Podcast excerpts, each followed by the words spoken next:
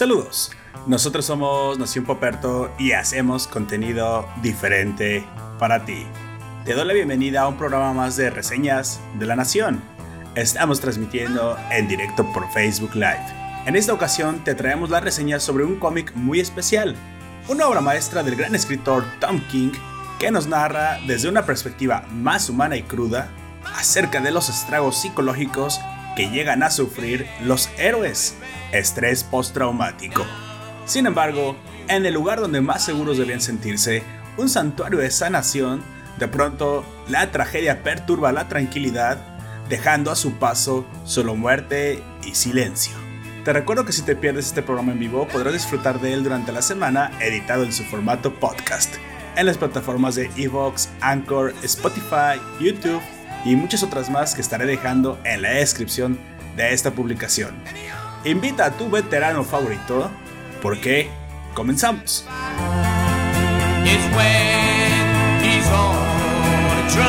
En esta ocasión me acompaña un, invitado especial, un recurrente de la nación. Por favor, preséntate. Buenas noches a todos, buenas noches, buenos días, buenas tardes a todos los nacionales y residentes de Nación Puperto. Así es, todos los ciudadanos o mi seudónimo es Comics aquí ahora. Hoy me reúno con Don Lord Poperto para reseñar esta historieta que se llama Héroes en, en Superhéroes, mayas, superpoderes, eh, trastorno de estrés postraumático. De estrés postraumático, así es. De hecho, háblales poquito a los oyentes de dónde nos hablas. Eh, Don Comics, ya que te estás haciendo un, un, recurrente de la nación, me gustaría que supieran un poquito más de ti. Dinos eh, desde qué país nos grabas y, digamos, una comida típica de ese país. Yo grabo desde Chile. Chile, perfecto. No comemos, no, no comemos tanto aquí como los mexicanos, pero eh, Chale, no, ya, ya, nos exhibiste. eh, ¿Qué comida? Generalmente la comida latinoamericana es la misma, pero con distintos nombres. Aquí hay una cosa que se llama charticán, que es una especie de caldo, un caldo, un guiso, quizás más un guiso. Un guiso, que así usa es. Papa, zapallo, carne picada y un huevo frito. Esa Vaya. es la comida, sería lo más lo más nacional me parece de Chile porque Suena hablamos delicioso. de empanada, empanada, empanada en, en todo, en toda América Latina, cazuela también en toda América Latina. ¿A- ¿Allá son empanadas o también son ese tipo de, de como pan relleno que le llaman también en Colombia y Argentina arepas? ¿Qué es en Chile? ¿Are- ¿Arepas o empanadas? No, aquí son empanadas. Pero tú te refieres, las arepas, las arepas son una especie de pan de De masa de maíz. como una, me parece que incluso de, de mandioca, no que no es de maíz, es de mandioca. Mm. Ya, ya. Que es un, es un, Aquí les llamamos gorditas, pero aquí son de maíz. Y, y están deliciosos y son rellenas de muchísimas clases diferentes de guisos. por ejemplo, aquí la harina de maíz casi no se ocupa. Ah, vaya, casi no la, no la Aquí, utilizan. so- no, aquí solamente harina de trigo. Bueno, habrá es que no es- pero Es, es algo obvio, ¿no? Porque el país no tiene tanta superficie útil como para hacer eh, siembra de maíz, ya que es, es un cultivo extensivo y requiere mucha, muchas hectáreas de clima adecuado para poderse desarrollar. Más, más sería Argentina, ¿no? El, el país que se dedica más a los granos. De hecho, en algún momento sí, fue Argentina, el granero del mundo. claro, a los argentinos tampoco les gusta mucho que le digan así, pero eh, por este... No, no tiene nada de malo, deberían sentirse orgullosos por ser productores de granos. O sea, es, es mejor poder producir comida que no poderla producir. Sí, es verdad. Por este mm, grandes planicies que tienen, tienen soya, que aquí tampoco se da mucho, eh, trigo y Así maíz. es. Ok. Entonces bueno. ellos tienen un, quizás la, la, la industria alimenticia de Argentina se diferencia mucho de la China porque tenemos, aquí todo se basa en el trigo, eh, otro tipo de harinas no encontráis, mandioca tampoco, Ya. y eso. Ok. Bueno, eh, Don Comics, dígame, usted en un principio que comenzamos a hacer este proyecto para la nación, para, para hacer estos podcasts en conjunto y colgarlos en el, canal principal de... Ahora, ahora estamos en Evox, Spotify, YouTube, Google Podcast mm, y Anchor. De hecho, eh, uno de los últimos que a los que nos agregamos fue Anchor. Que por cierto, le diré un tip. En Anchor el audio es de mayor calidad que el que me permite subir Evox. Es algo muy curioso porque este lo noté cuando colgué este último este último podcast de anime que fue el de crónicas de Mirai Nikki. Y pues yo suelo escuchar los, los podcasts que, que subo, pues para ver si tiene errores, para ver cómo se escucha.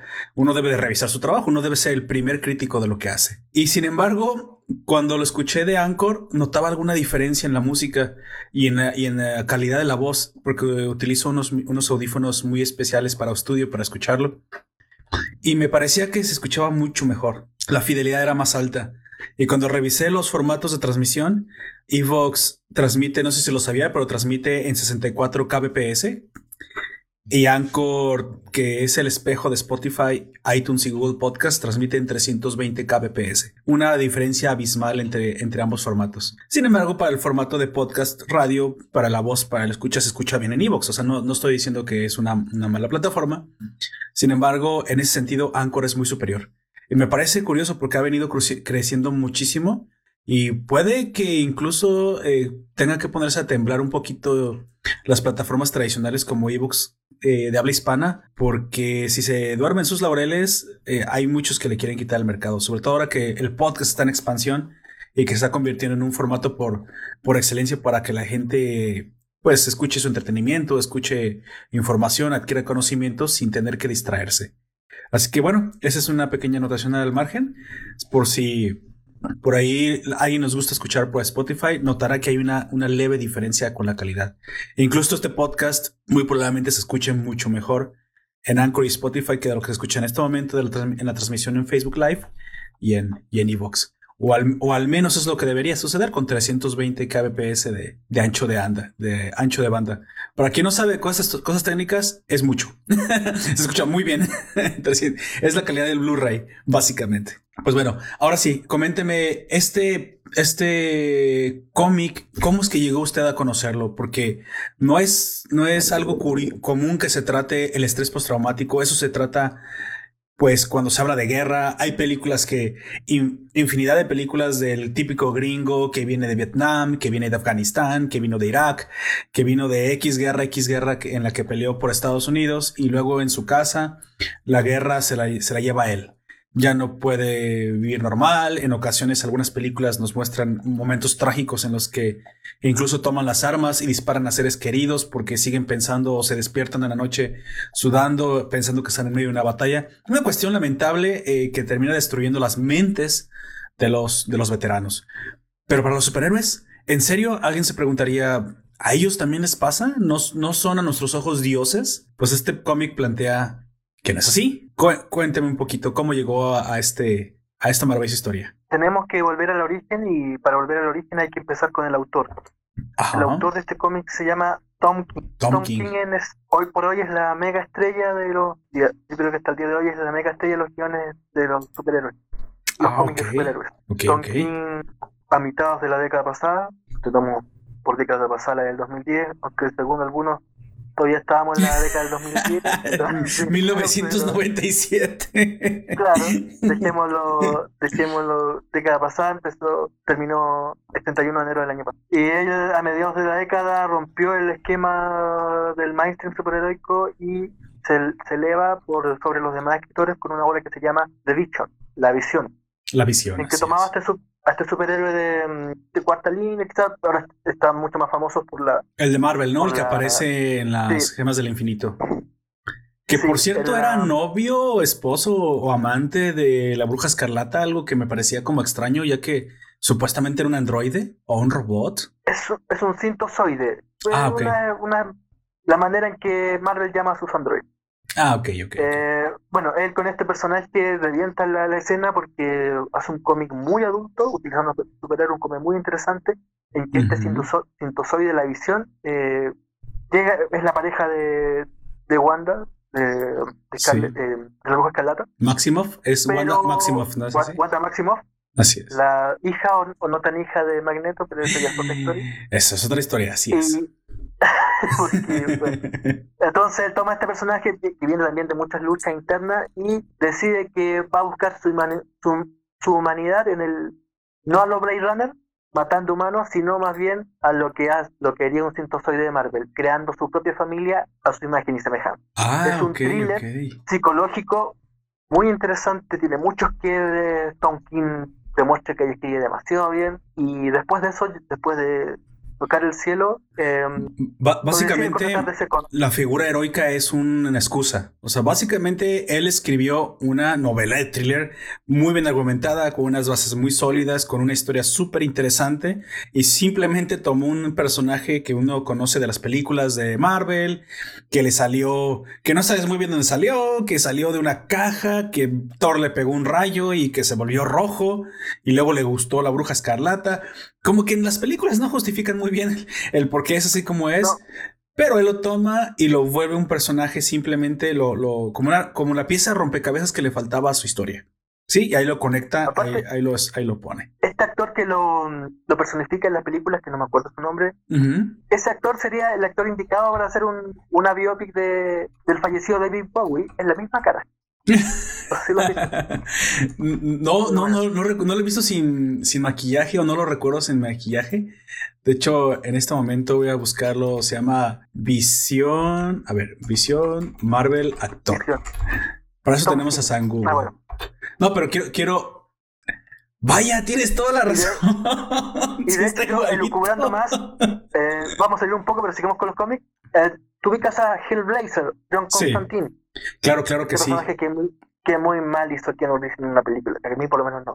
E incluso comencé a ver la serie de Constantine del universo extendido de DC, que no sé si lo recuerdas porque hasta hizo cruza con el con el Arrowverse. De hecho, yo soy fan de la Arrowverse. O sea, yo le he dicho a muchas personas, yo sé que nunca, nunca una serie de la Arrowverse va a tener la misma profundidad ni le va a llegar a, pues a una historia de cómic, o sea, no, no vas a encontrarte lo mismo. Sin embargo, es una forma para que los fans normales pues vean un, una faceta de muy interesante de los, de los superhéroes de DC y al menos yo quedé complacido con el, el, el The Flash. La Mujer Maravilla me, me, queda de ver un poco, pero creo que Oliver Queen, interpretado por este, este actor este, que a mi esposa le encanta ver, no sé por qué, y más cuando está entrenando, es un misterio para mí. Tal vez es porque no trae playera. Creo que. Solamente cubierto con el carcaj. Así es, creo que le gustan los pantalones que usa. Creo que debe ser la marca de pantalones que el tipo usa. o el color verde. o el color. Ah, debe ser, ser fanática del color. Eso seguro que, es que estoy convencido que es eso. Entonces. Este, este, este en el fondo es una evolución de lo que a fines de. No, a principios de los 2000 empezó a hacer con Smallville. Sí, exactamente. Con esto y ha de todas maneras meter a Smallville, pero parece que el actor no quiere, que también se llama Tom, me parece, el actor de Smallville no quiere volver a ponerse ninguna capa. Pero yo no sé, bueno, a, mí me parece que hizo muy, buen, muy buen trabajo. O sea, al final yo sé que todas las series cuando se alargan, absolutamente todas, terminan derivando un poquito ya en capítulos aburridos y pues las tienen que terminar ya en su momento pero no hizo un mal trabajo. Es, es explorar facetas diferentes de. Es que un, superhéroe, un superhéroe no es una faceta, no es un solo superhéroe. Es más, me gusta la idea de que la Rovers es, es todo un universo diferente, no es el de los cómics. Es un universo que sucedió como sucede en la, en la serie. Entonces tú tienes toda la libertad del mundo para darle una personalidad diferente a esos. Y aparte, cuando lo llevas a la pantalla, a la pantalla chica o a la pantalla grande, pues ahora te enfrentas al reto de verdaderamente qué, qué es, qué rasgos superlativos pueden, pueden ser interpretados efectivamente por un humano. Porque no es lo mismo eh, la personalidad que puedan tener en las, o los, o los rasgos que pueden tener en un cómic. Un humano no puede copiar al 100% lo que está escrito. Es difícil interpretar un superhéroe. Pero bueno, lo vas a adaptar. Y esa adaptación suele conectar mucho más con la gente. A menos que, que seas un fanático de los cómics, que seamos, somos muy pocos. Es que mira, somos lo... Ahora sí que nos hablamos los moguls y los wizards, ¿no?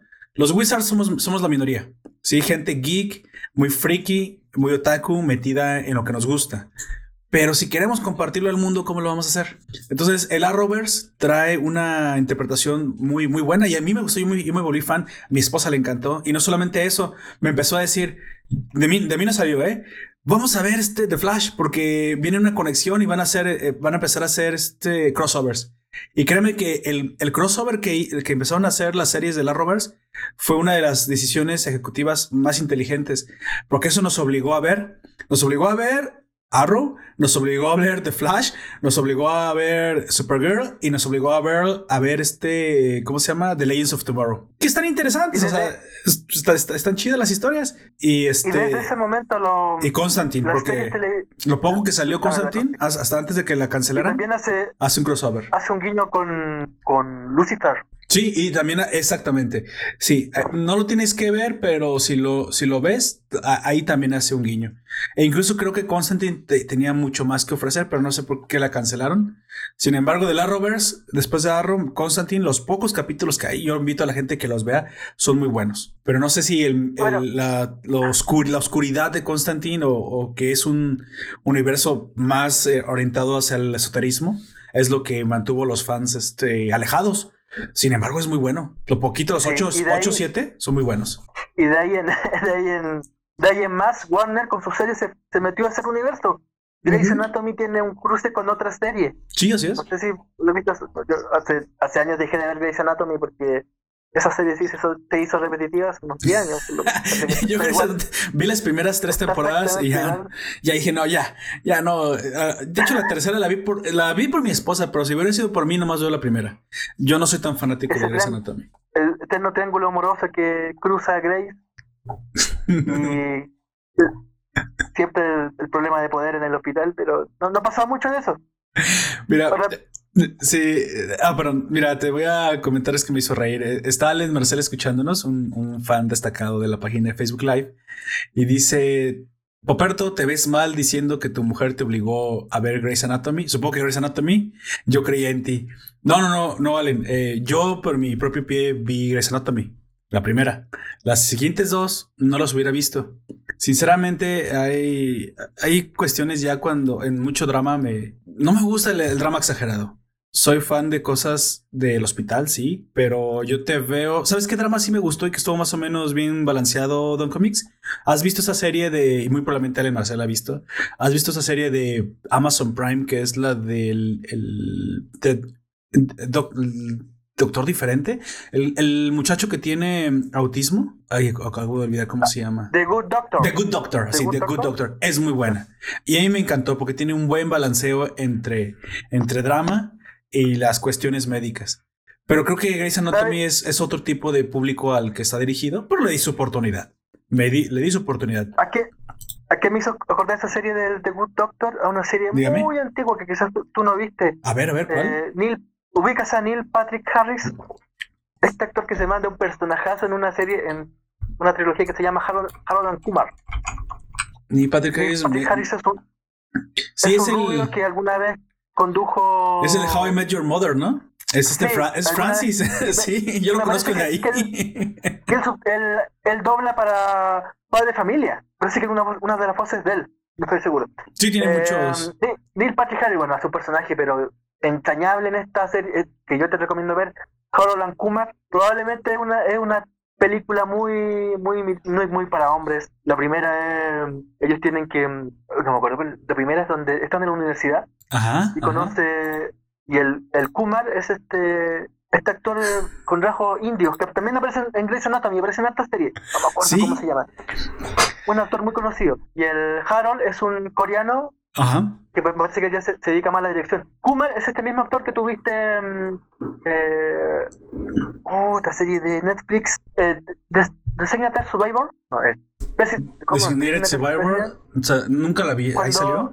Cuando muere, muere pone la Casa Blanca completa y queda este tipo como el presidente designado. ¿Has visto esta serie? Es buena. La, la, he visto anunciada en Netflix, no, nunca la he comenzado a ver. Designate Survivor. Claro, ahí también ah, aparece este, este actor que al final le termina llevando los discursos. Sí. Bueno, él hace un, personaje genial en esta serie y aquí, en, este, esta serie de películas que se llama Harold and Kumar, que también te lo Harold and Kumar, que también te lo recomiendo. Y Neil Patrick Harris hace, sin mentirte, puede, puede haber sido 30 años, 30 años atrás, protagonizó una serie que se llamaba eh, algo así como Creo que sé cuál dices. Eh, era, él era un doctor también. Eh, doctor, joven, doctor adolescente, una cosa así. Sí, era en inglés era el doctor Dougie, Hauser. Dewey Hauser. Sí, Hauser Jr. Sí. Hauser Ah, Jr. ¿Te acuerdas bueno, que también no la vi completa, vi un algunos en la televisión. Claro, pues en aquel entonces yo estaba viendo la televisión abierta y veía capítulos sí, Sí. capítulos no. La verdad, verdad, no Una sé ni dónde de- comenzó de ni dónde terminó nunca. de niño genio que Sí, sí, de ahí lo conozco, bueno, exactamente. que podía eh, empezaba a hacer la serie podía recetar medicamentos pero no tomar cerveza Exactamente. Mira, de hecho, lo curioso es que cuando mi, esposa comenzó. Mi esposa comenzó a ver la de Harold and Kumar, me suena, nunca la he visto, pero la, la- conozco incluso el póster. En español estoy seguro que se llama eh, Dos amigos o dos colegas muy fumados Sí, o muy, dro- muy drogados. nombre- Así súper loco. Este, Mira, ya lo busqué. Sí. Dos colegas muy fumados, así, muy fumados. De hecho, ni esa- siquiera tiene esa es la idea. traducción española Sí, así es, es la es española. español. Obvio que es español. Pero cuando llegué, mi papá, mi papá, mi. Bueno, mi papá también la, la llegó a ver, pero mi esposa estaba viendo How, How I Met Your Mother. Ya eso estoy hablando hace como tres años. Yo una vez llegué del trabajo, le dije, ¿qué estás viendo? Una serie cómica. Y entonces inmediatamente reconocí a, a Neil Patrick. Y dije, espera, ese, ese actor yo lo he visto antes. ¿No es el de Dewey Hauser? Espera, sí, sí, nada más que ya está muy crecido. Yo no lo conocía de otro lado. Hasta después que lo vi en una serie de eventos desafortunados que dije, pues es un actorazo. También. O sea, es También un actorazo. De hecho, incluso mi en mi perfil de Netflix, la cara es la de Olaf, precisamente interpretada por él. él lo elegí cuando lo pusieron. Me gusta mucho el, el- el Olaf que él interpreta.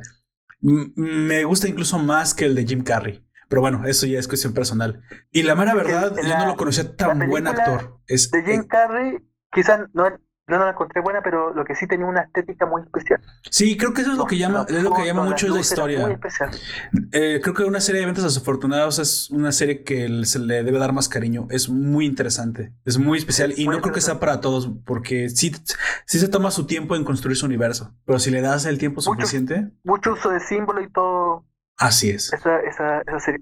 Bueno, empezamos esta conversación porque básicamente este actor que se parece mucho a David Bowie, que protagonizó a, A la visión, a la visión, The Vision. Ajá, ajá. el, el- originalmente el personaje de Hellblazer, John Constantine, fue tomado de la imagen de David Bowie. O- quizás ya no los cómics ahora, pero los cómics de los 80 que este personaje lo creó Alan Moore con John Turturro, me parece. eh, tiene esa- es, muy, es David Bowie con un cigarro en la boca y un, un abrigo. Ah, ok, ok. Sí, de hecho, No, me está, yo lo me conocía. Al principio yo conocí al John Constantine como el que interpretó, pues, este, el gran y querido eh, Ken Reeves. Sin embargo, yo sabía que, pues, no era la imagen original de Hellblazer. Era rubio y como tú dices, siempre se veía como más desalineado. Parecía más un Dick Tracy, pero un Dick Tracy como Me de barrios Me bajos. confundí. me confundí. Y David Bowie presta la, la apariencia del personaje que aparece en los cómics como Lucifer. Ah, ok, Ese es David. Bowie. Oh, Eh, oh, John. Constantine es este este cantante de Police uh, que se llama. oh, acá está, eh, Sting. La imagen de Sting se como para hacer Ah, es al. Hellblazer. Sí, sí, sí, sí. Ahí, ahí Entonces, sí estamos uno- completamente de acuerdo. Tiene la misma cara. Yo me confundí. Eh, De hecho, lo que te voy a decir, porque eso podría ser hasta un, con una copia de derechos de, de aspecto. Sin embargo, si él se- la presta, Por eso, se, no, es que por- en, en los 80 no había mucho problema con eso. Desde los 90 en adelante ya empezó, los, los actores, los actrices, empezaron a poner el ojo y empezaron a hacer demandas y no se les pagaba. es más, yo creo que se le ha, le gustado, porque eso te daba incluso hasta más, este, más renombre, ¿no? Sabía la gente, mira, fue, Obvio. fue, claro, te hacían una, una clase de publicidad gratuita. Sí, ese, ese es el, al menos el Constantine de Hellblazer. No el que a lo mejor la mayoría de las personas conocemos y nunca hemos visto este, más que la película. O si ya viste la serie, en la serie sí se retoma como que la apariencia original, este rubio desalineado. No sé si la viste la, la, la de Constantine de la Roberts, pero sí, otra vez Sí, es, es de nuevo rubio y es de Es nuevo. un, es, es un inglés Así eh, es. urbano, de clase media, bueno Mm. para el cigarro, para el, para Exactamente, exactamente. E- Esa Bueno, apariencia la retomaron. esa primera época que recomendamos también de, de John Constantine Hellblazer. Pero bueno, sigamos con con Héroes en Crisis. Esta mega estrella de los guiones que se llama Tom King escribió La Visión. Tú no te preocupes, cómics, ¿eh? Si te vas y te, y te desarrollas otro tema aparte, y la gente que escucha Nación Poperto ya sabe que eso sucede. Aquí no hay sorpresas. Cuando uno habla de cultura pop, imposible no ramificarse. Exactamente, imposible no ramificarse. Me gusta eso que dijiste, lo voy a utilizar en algún podcast. Cuando me reclamen, oye, ¿por qué te fuiste por las ramas? Imposible no ramificarse. Es parte de esto.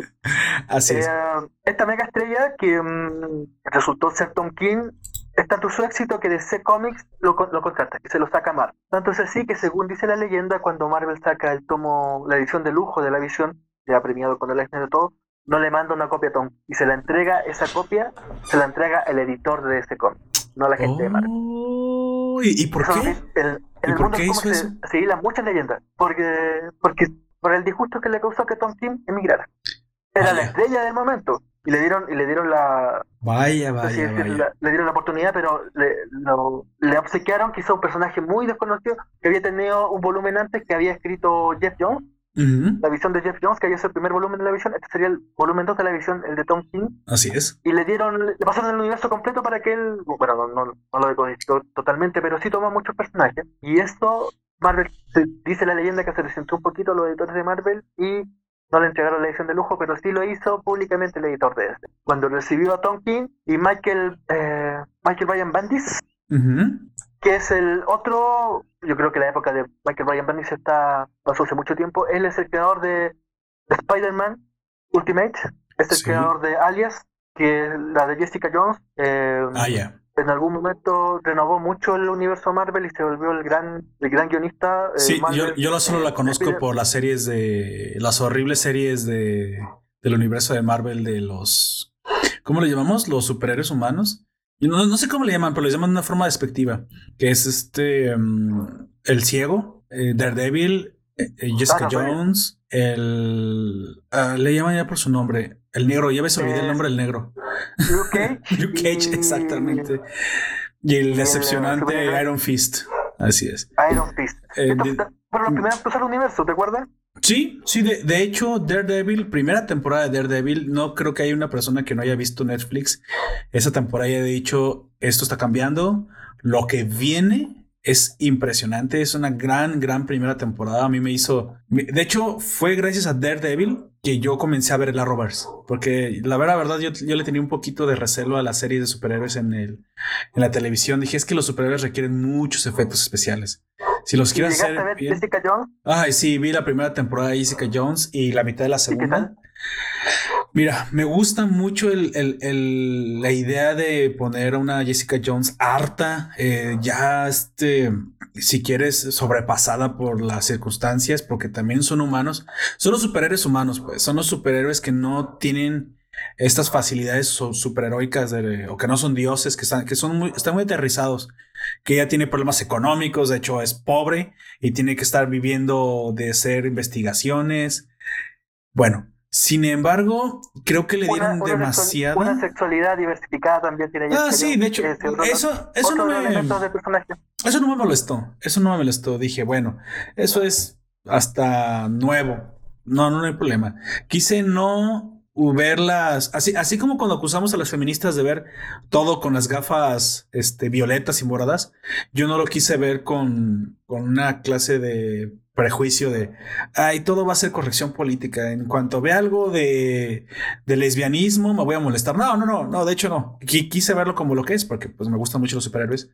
Y en un principio sí me gustó mucho eh, el hecho de que Jessica Jones realmente se viera como hasta sobrepasada por la clase de enemigo que estaba teniendo, que es el famoso, ya sabemos lo que le hizo en los, en los, en los, en los cómics, que eso es clasificación Ah, si, esto, si, esto, fuera un si esto fuera manga, sería cercano a hentai.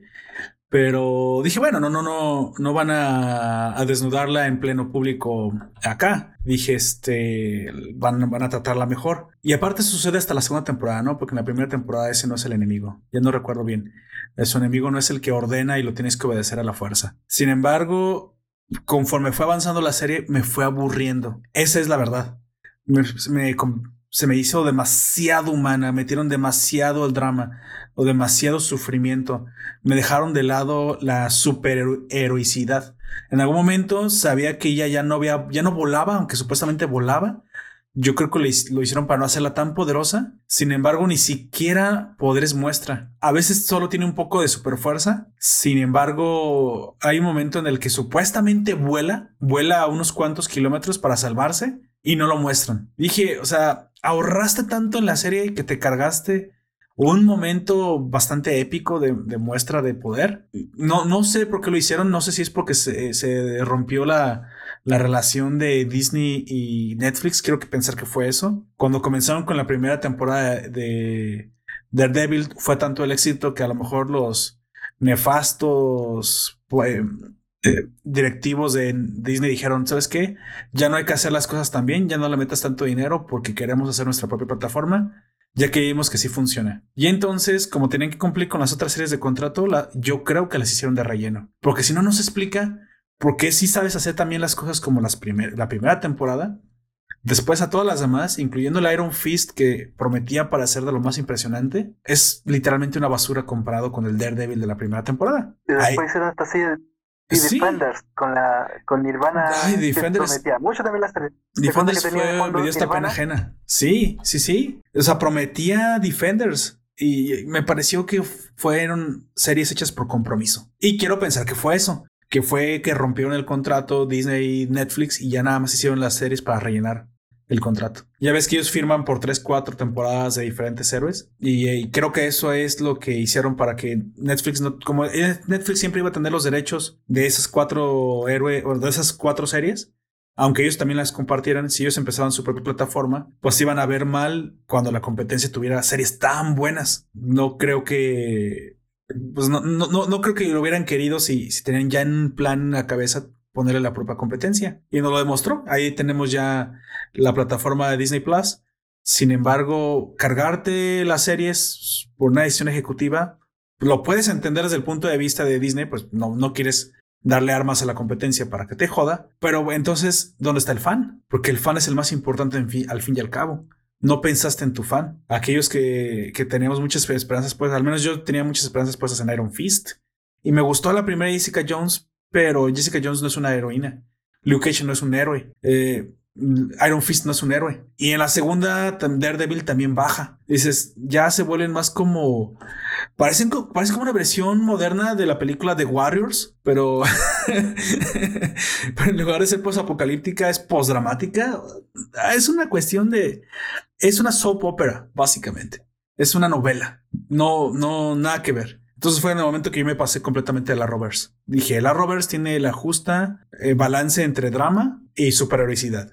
Y al contrario de, Defenders y los cuatro héroes, le fueron subiendo cada vez más el presupuesto. No sé si viste los crossovers, pero cuando meten a la ecuación em, de Legends of Tomorrow, se nota que aunque pues son series y más o menos tiene el presupuesto de una serie, las escenas no son baratas. Comienzan a aumentar, aumentar, aumentar, aumentar en producción y al menos eso me gusta porque estás, tal vez no son tan buenas. Tal vez dirás, no, pero pues están medio plásticas. Está bien, pero no te están faltando el respeto con una serie de, no sé, de 10 dólares.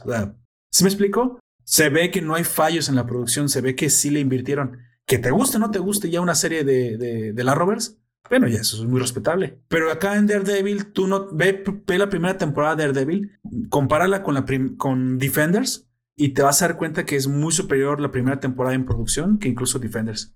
La paleta de colores, los detalles cuidados, la sangre, las escenas de acción. Eh, el, parece que el guion lo, hicieron unos monos, unos changos en una, máquina de escribir y acá parece que contrataron guionistas de los de Hollywood. O sea, simplemente la escena de pelea está tan bien lograda que es icónica la primera escena de Daredevil, no sé si la recuerdas, que se mete a un, a un lugar donde estaban unos mafiosos y a punta de golpes, a punta de karate a punta de peleas, y se ve cómo, cómo le cuesta, cómo golpea contra las paredes, cómo incluso aunque es un héroe sigue siendo solamente un humano.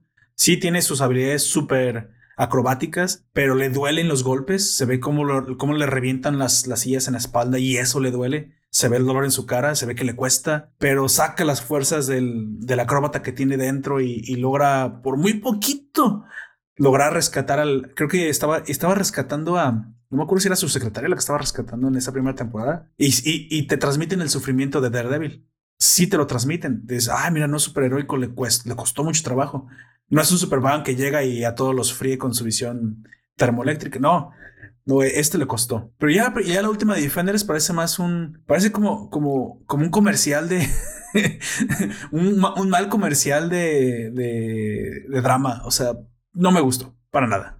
No, no, no es lo que yo esperaba que hicieran este con el Defenderverse si quieres le llamamos así, el Defenderverse. Y creo que le faltaron el respeto. Si hubieran quedado con nada más, nada más con Daredevil y nada más lo hubieran invertido a ese, y ese es el único que hubiera que tenido Netflix, y con ese tenían créeme. Porque la primera temporada no creo que no haya habido a nadie que no le haya dado una impresión de algo que no se ha visto antes. Porque era la primera vez que veías algo en, la pantalla chica. Aunque no sé si le podemos llamar, llamar a la pantalla chica, pues, pero algo que no era cine con tan buena calidad y con tan y, un, un, héroe, porque ese entonces recuerdo que todavía estaba como que el MCU, pues todavía es bueno, héroes, que los héroes no son como de, de este para niños. Todavía estaba como eh, fresco eso, todavía no se que terminaba como de romper el, prejuicio. Y ahora ves que los héroes también pueden ser para adultos. Sufren, sangran, este, todo eso. En algún momento se, se con eso cuando, bueno, cuando todavía no apareció, cuando Netflix, perdón, cuando Disney no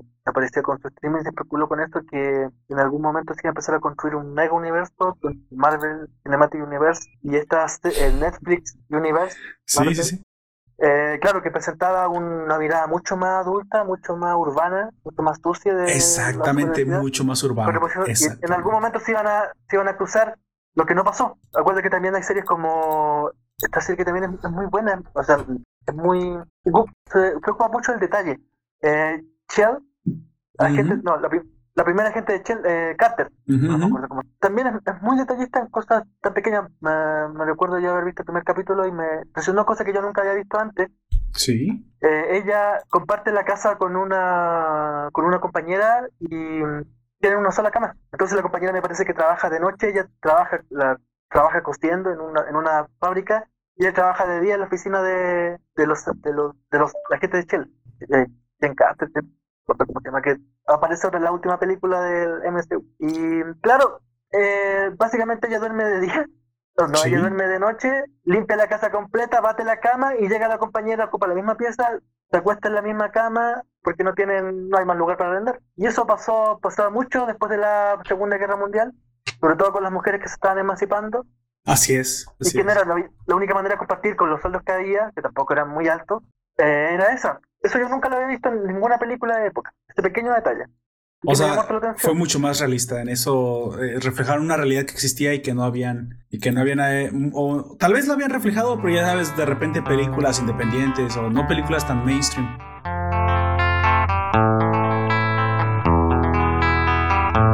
Pobre, ah, mira, te comento, Alan Mercedes dice que ¿a poco Jessica Jones era pobre si gastaba cientos de dólares en bebida? Pues sí, amigo, pues por eso era pobre, porque se lo gastaba todo. A propósito, en bebida. como tú dices, Lord Poperto, ya a esta altura no, no parece tan extraordinario. Pero lo que sí hay que rescatar de este guionista Brian, ah, sí, sí, sí. Eh, Michael Brian Bendis es que este hombre lo hizo lo, al principio de los 2000. Sí, sí, que fue pionero. Un personaje, un, personaje superheroico de una sexualidad poco definida, no digamos, que era, era muy común y probablemente más alguna vez recibió algo de censura. Lo mismo hizo con Ultimate Spider-Man, que actualiza mucho. Pero eso fue el inicio de Jessica Jones, porque me parece que es más, más esa transformación. En un principio, hasta lo. Yo, hice investigación. Eh, y tú me vas a, a este, ayudar con esto. Eh, en mi curiosidad investigo algunos superhéroes, no todos, o sea, no tengo toda la cronología del MCU y del, ni de Marvel ni de, ni de DC en mi cabeza. Sin embargo, cuando yo estudié acerca de Jessica Jones, me di cuenta que incluso llegó a ser parte de los Vengadores. De, incluso llegó a ser muy poderosa, de, ser considerado uno de los héroes más poderosos, porque tenía estos poderes muy parecidos a los de Rogue, a Titania. Incluso en algún momento peleó con, peleó con ella y le ganó o perdió contra ella. No, ¿Cómo fue? Sin embargo, estamos hablando de un personaje que está a ese nivel. No, es no era cualquier cosa Jessica Jones. De hecho, no era Jessica Jones, era Stargirl. ¿Cómo, ¿Cómo se llamaba? Tiene un nombre super heroico. Sí, algo sí. Sí, no, no, no era cualquier cosa. O sea, Jessica Jones era un personaje muy potente, muy, muy, muy poderoso. Y era muy femenino. Incluso en la serie de, del, como dije, del Defenderverse, hay un momento en que muestra su antiguo traje como un, como un guiño. De hecho, todos lo hacen. Luke Cage también por ahí de repente muestra sus, sus, este, lo que van a las muñequeras, sus muñequeras de cuando era Power Man. Creo que era Power Man su, su nombre, este, de superhéroe. Sin embargo, esto de, este, muestra de una Jessica Jones ya como más en decadencia o más, más urbana o, como más, con, sí, pues en, en decadencia comparación del, de la imagen que se tenía superheroica de ella cuando era parte de los Avengers, pues no te daba la, no te daba la impresión de que fuera, como tú dices, eh, sexualmente ambigua. Esto fue una transformación reciente, uh, parte de algún reinicio del, del, universo. Mira, eh, Jessica Jones aparece la primera vez en una serie que hizo Brian Michael Bendis, que se llama, ni siquiera se llama Jessica Jones, se llamaba Alias. Mm, Alias aparece bajo el sello Max. Max fue un sello que alguna vez tuvo Marvel Comics, en que era una propuesta con los mismos superhéroes de la casa, pero con unas líneas mucho más adultas.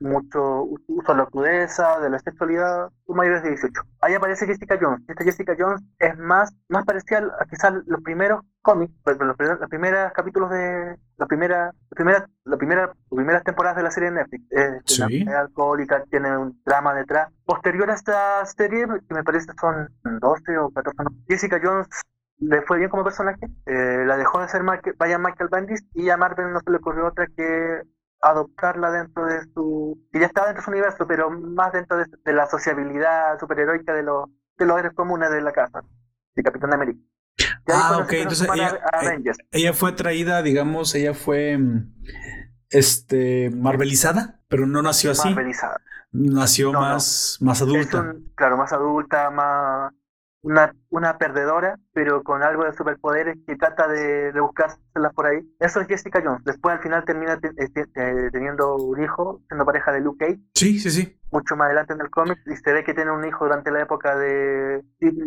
Civil War. Sí, Civil War me parece. Ahí ellos, tienen un hijo, aparece... Mm, bueno, Power Woman. Creo que llamaban Power Woman cuando era, era, era superheroína. Cuando era superheroína. Algo, algo de eso se menciona también en la primera época de Bendis, que fue una juventud fracasada. Pero claro, posteriormente, cuando, cuando pasa mm, a la marvelización, claro, se le cuenta la historia nueva, ya se baja un, unos tonos la adultez del, y la oscuridad del personaje. Eh, y después la otra aparición que tengo que me acuerdo es donde aparece mm, Tony Stark tratando de convencer a Luke Cage y a Jessica Jones de que se unieran a su bando durante la Civil War. Sí, sí es cierto, es cierto. No sé, no sé en qué, No sé si fuese en el momento en el que ella, ella por poco mata a alguien importante, no recuerdo a quién es, a quien vence cuando investigué. O sea, era muy importante. No sé si si peleó con Thor o, algo de ese nivel, a un nivel impresionantemente alto, pero ella en algún momento, no sé si fue en la Civil War, llegó a ser así de importante. Incluso la tuvieron que vencer entre, entre digo, varios héroes o algo así, porque era muy, muy, muy poderosa. Pero esto era cuando, era cuando estaba marvelizada. Como tú dices, esta serie de Defenders la trae como en sus orígenes, más urbana, más, este, más apegada a un problema en la realidad. De hecho, no tiene una buena vida. Tiene una vida de, pues, de hecho, pues, como dice Allen Marcel en sus comentarios, parece alcohólica, vive al día, este, no tiene una pareja estable, no tiene hijos, no parece tener una carrera realmente, parece que reniega de su pasado superheroico, reniega de, de eso. Detective de Pulp de los 40, 50 y de ahí la estética neo-noir. De hecho, a mí me gustó Jessica Jones porque a mí me gusta lo neo-noir. E incluso te, te comento, a mi esposa no le estaba gustando. Mi esposa no quería ver Jessica Jones. Le gustó Daredevil, pero no quería ver Jessica Jones. Le dije, pero los dos son como noir. Son esa estética como oscura, como detectivesca, que tiene alguna clase de, de objetivo eh, como de thriller. Pero en Daredevil sí te gustó, porque en esta no. Y me dio la razón que yo también ya estaba pensando, es que es aburrida, no sucede nada y al menos Daredevil tenía sus, eh, sus momentos superheroicos, que pues no era superhéroe, o sea, simplemente eran unas coreografías hechas por un acróbata que recordemos, por si alguien no lo recuerda, hasta que cambien lo que yo leí, eh, Daredevil es el mejor acróbata de, de Marvel, solo igualado por Capitán América, ¿sí? A ese nivel está, está ese Daredevil. Recordemos también que mucho tiempo es, es un problema para Spider-Man. Y Spider-Man no es cualquier cosa. Y Daredevil le, le, trae problemas cuando se tuerce en algún momento del universo que no sé si haya reiniciado, pero es muy poderoso Daredevil. Sin embargo, Jessica Jones más se centra en esos problemas que tiene como mujer solitaria urbana que está viviendo y se siente como que perdida. Pero dije, bueno, se va a definir a través del, enemigo. Deje, déjale, más desarrollo. Pues sí, hubo más desarrollo, pero incluso la forma en la que mata a, a Doctor Who, este, Killgrave, porque no recuerdo cómo se llama el actor. Este, dije, ah, mira, es Doctor Who. Mm, me parece hasta, hasta barata no sé si te lo parece. O sea, dije, no, ese no es el final que le debió haber a alguien tan importante como Killgrave. Killgrave llegó incluso a ser un enemigo bastante peligroso para los mismos Avengers. No, no solamente para Jessica Jones, el hecho de que puedas controlar a otras personas no es cualquier cosa. ¿Por qué se siente tan falto de poder o tan pobre? Su argumento en la serie. Entonces eso fue lo que me hizo la segunda temporada al menos dejarla a la mitad. Dije ya no y, y Defenders digo nada más la vi porque pues ya estaba viendo todo, pero para mí fue una gran decepción, siendo que la actriz me parece una, una buena lección para lo que querían interpretar en esta Jessica Jones, como tú dices, menos marvelizada y más adulta, con, con temas serios y graves. Tiene un alcoholismo, tiene tiene problemas para llegar al final del mes, a llegar a la renta, tiene un trabajo que pues es estable y no estable, tiene por ahí un interés amoroso y luego un acercamiento a una, a una, a una abogada que pues como pues en parte sí le gusta Luke Cage, pero también le gusta la abogada. O sea, es interesante por sí mismo el thriller, pero des descuidas toda la parte heroica y pues mejor no me lo vendas como Jessica Jones, mejor véndemelo como otra cosa. Si no es, no es una serie de, un superhéroe teniendo problemas reales.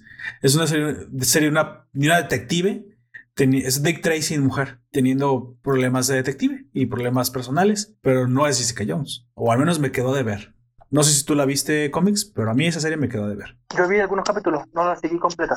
Ah, ¿para Pero, como te digo, a mí también me llamó la atención que al, principio era, era sonadísimo, pero después de poco la gente hacía menos referencia a que Ok, mira, volvamos al tema principal, de que ya nos vemos un poquito más. Ah, sí, ¿tienes algo más que decir acerca del tema de Jessica Jones? Sino para hacerte una pregunta acerca de héroes. Y eso que Jessica Jones tuvo, pasaron actores de nombre, sí, no digo, estaba muy bien planteado. La, la, que es la abogada es una actriz bastante, bastante buena. No recuerdo el nombre, pero la he visto en varios lados. La, la, la que es el interés amoroso ya en la segunda temporada. Pero mal, mal director. En, el último comentario, Valen Merced comenta, dice, eso es cuestión de un director y del presupuesto. Sí, exactamente, Allen, creo que eh, eso es en lo que se descuidaron, pero yo creo que incluso es a propósito. Hicieron a propósito las series em, mal hechas. yo no creo, no sé si el contrato eh, obligaba a Disney a aportar cierto, cierto guion o no sé, no sé exactamente qué habrá pasado ahí.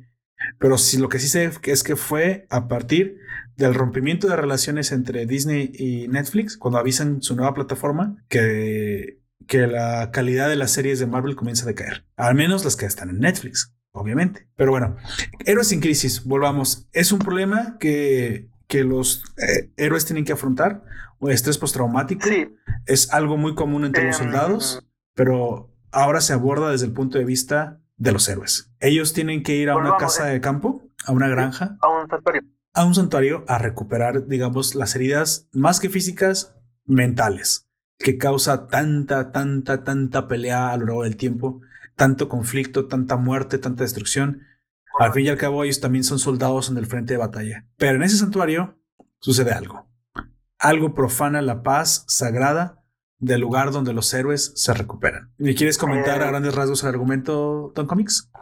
Sí, después de eh, Superman, Batman y Wonder Woman deciden crear un centro de recuperación para los superhéroes por años. Para los dos más normalitos, porque ellos han visto tanta chingadera, pero de todos modos ellos son insensibles. No, pero eh, ellos, en algún momento ellos también ingresan al santuario. Tienen también Batman, porque me da, me da, la impresión de que a Batman no, le hace nada. También entra Batman. Y ahí es importante porque se, se deshilacha otra, otro argumento. Ah, eh, esta serie de estos héroes crean esta, este santuario, este centro de rehabilitación que es estéticamente una granja perdida en el profundo Kansas.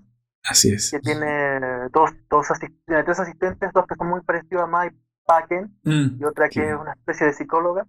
Eh, ahí van los superhéroes, superhéroes con, con, con, temas de conflicto y lo que se ve en el cómics es que ellos hacen entrevistas muy a los psicólogos, muy cuéntame todo lo que te pasa sin miedo. Sí, están, es, tal cual un lugar de retiro, se están recuperando de las heridas del campo. Entonces, por ejemplo, ahí vemos a, Arsenal, Arsenal es el Ah, es cierto. Es cierto que en el Arrowverse, por cierto, murió y fue traída a la vida de nuevo. Por cierto, si alguien no, no, no, la ha visto. Arsenal ha muerto varias veces. Varios de los muertos han muerto varias veces. Quizás también es un guiño que hace Tom King. Eh, bueno, eh, básicamente habla de, que es primera vez que yo veo que lo tratan, de cómo se genera su adicción en las drogas.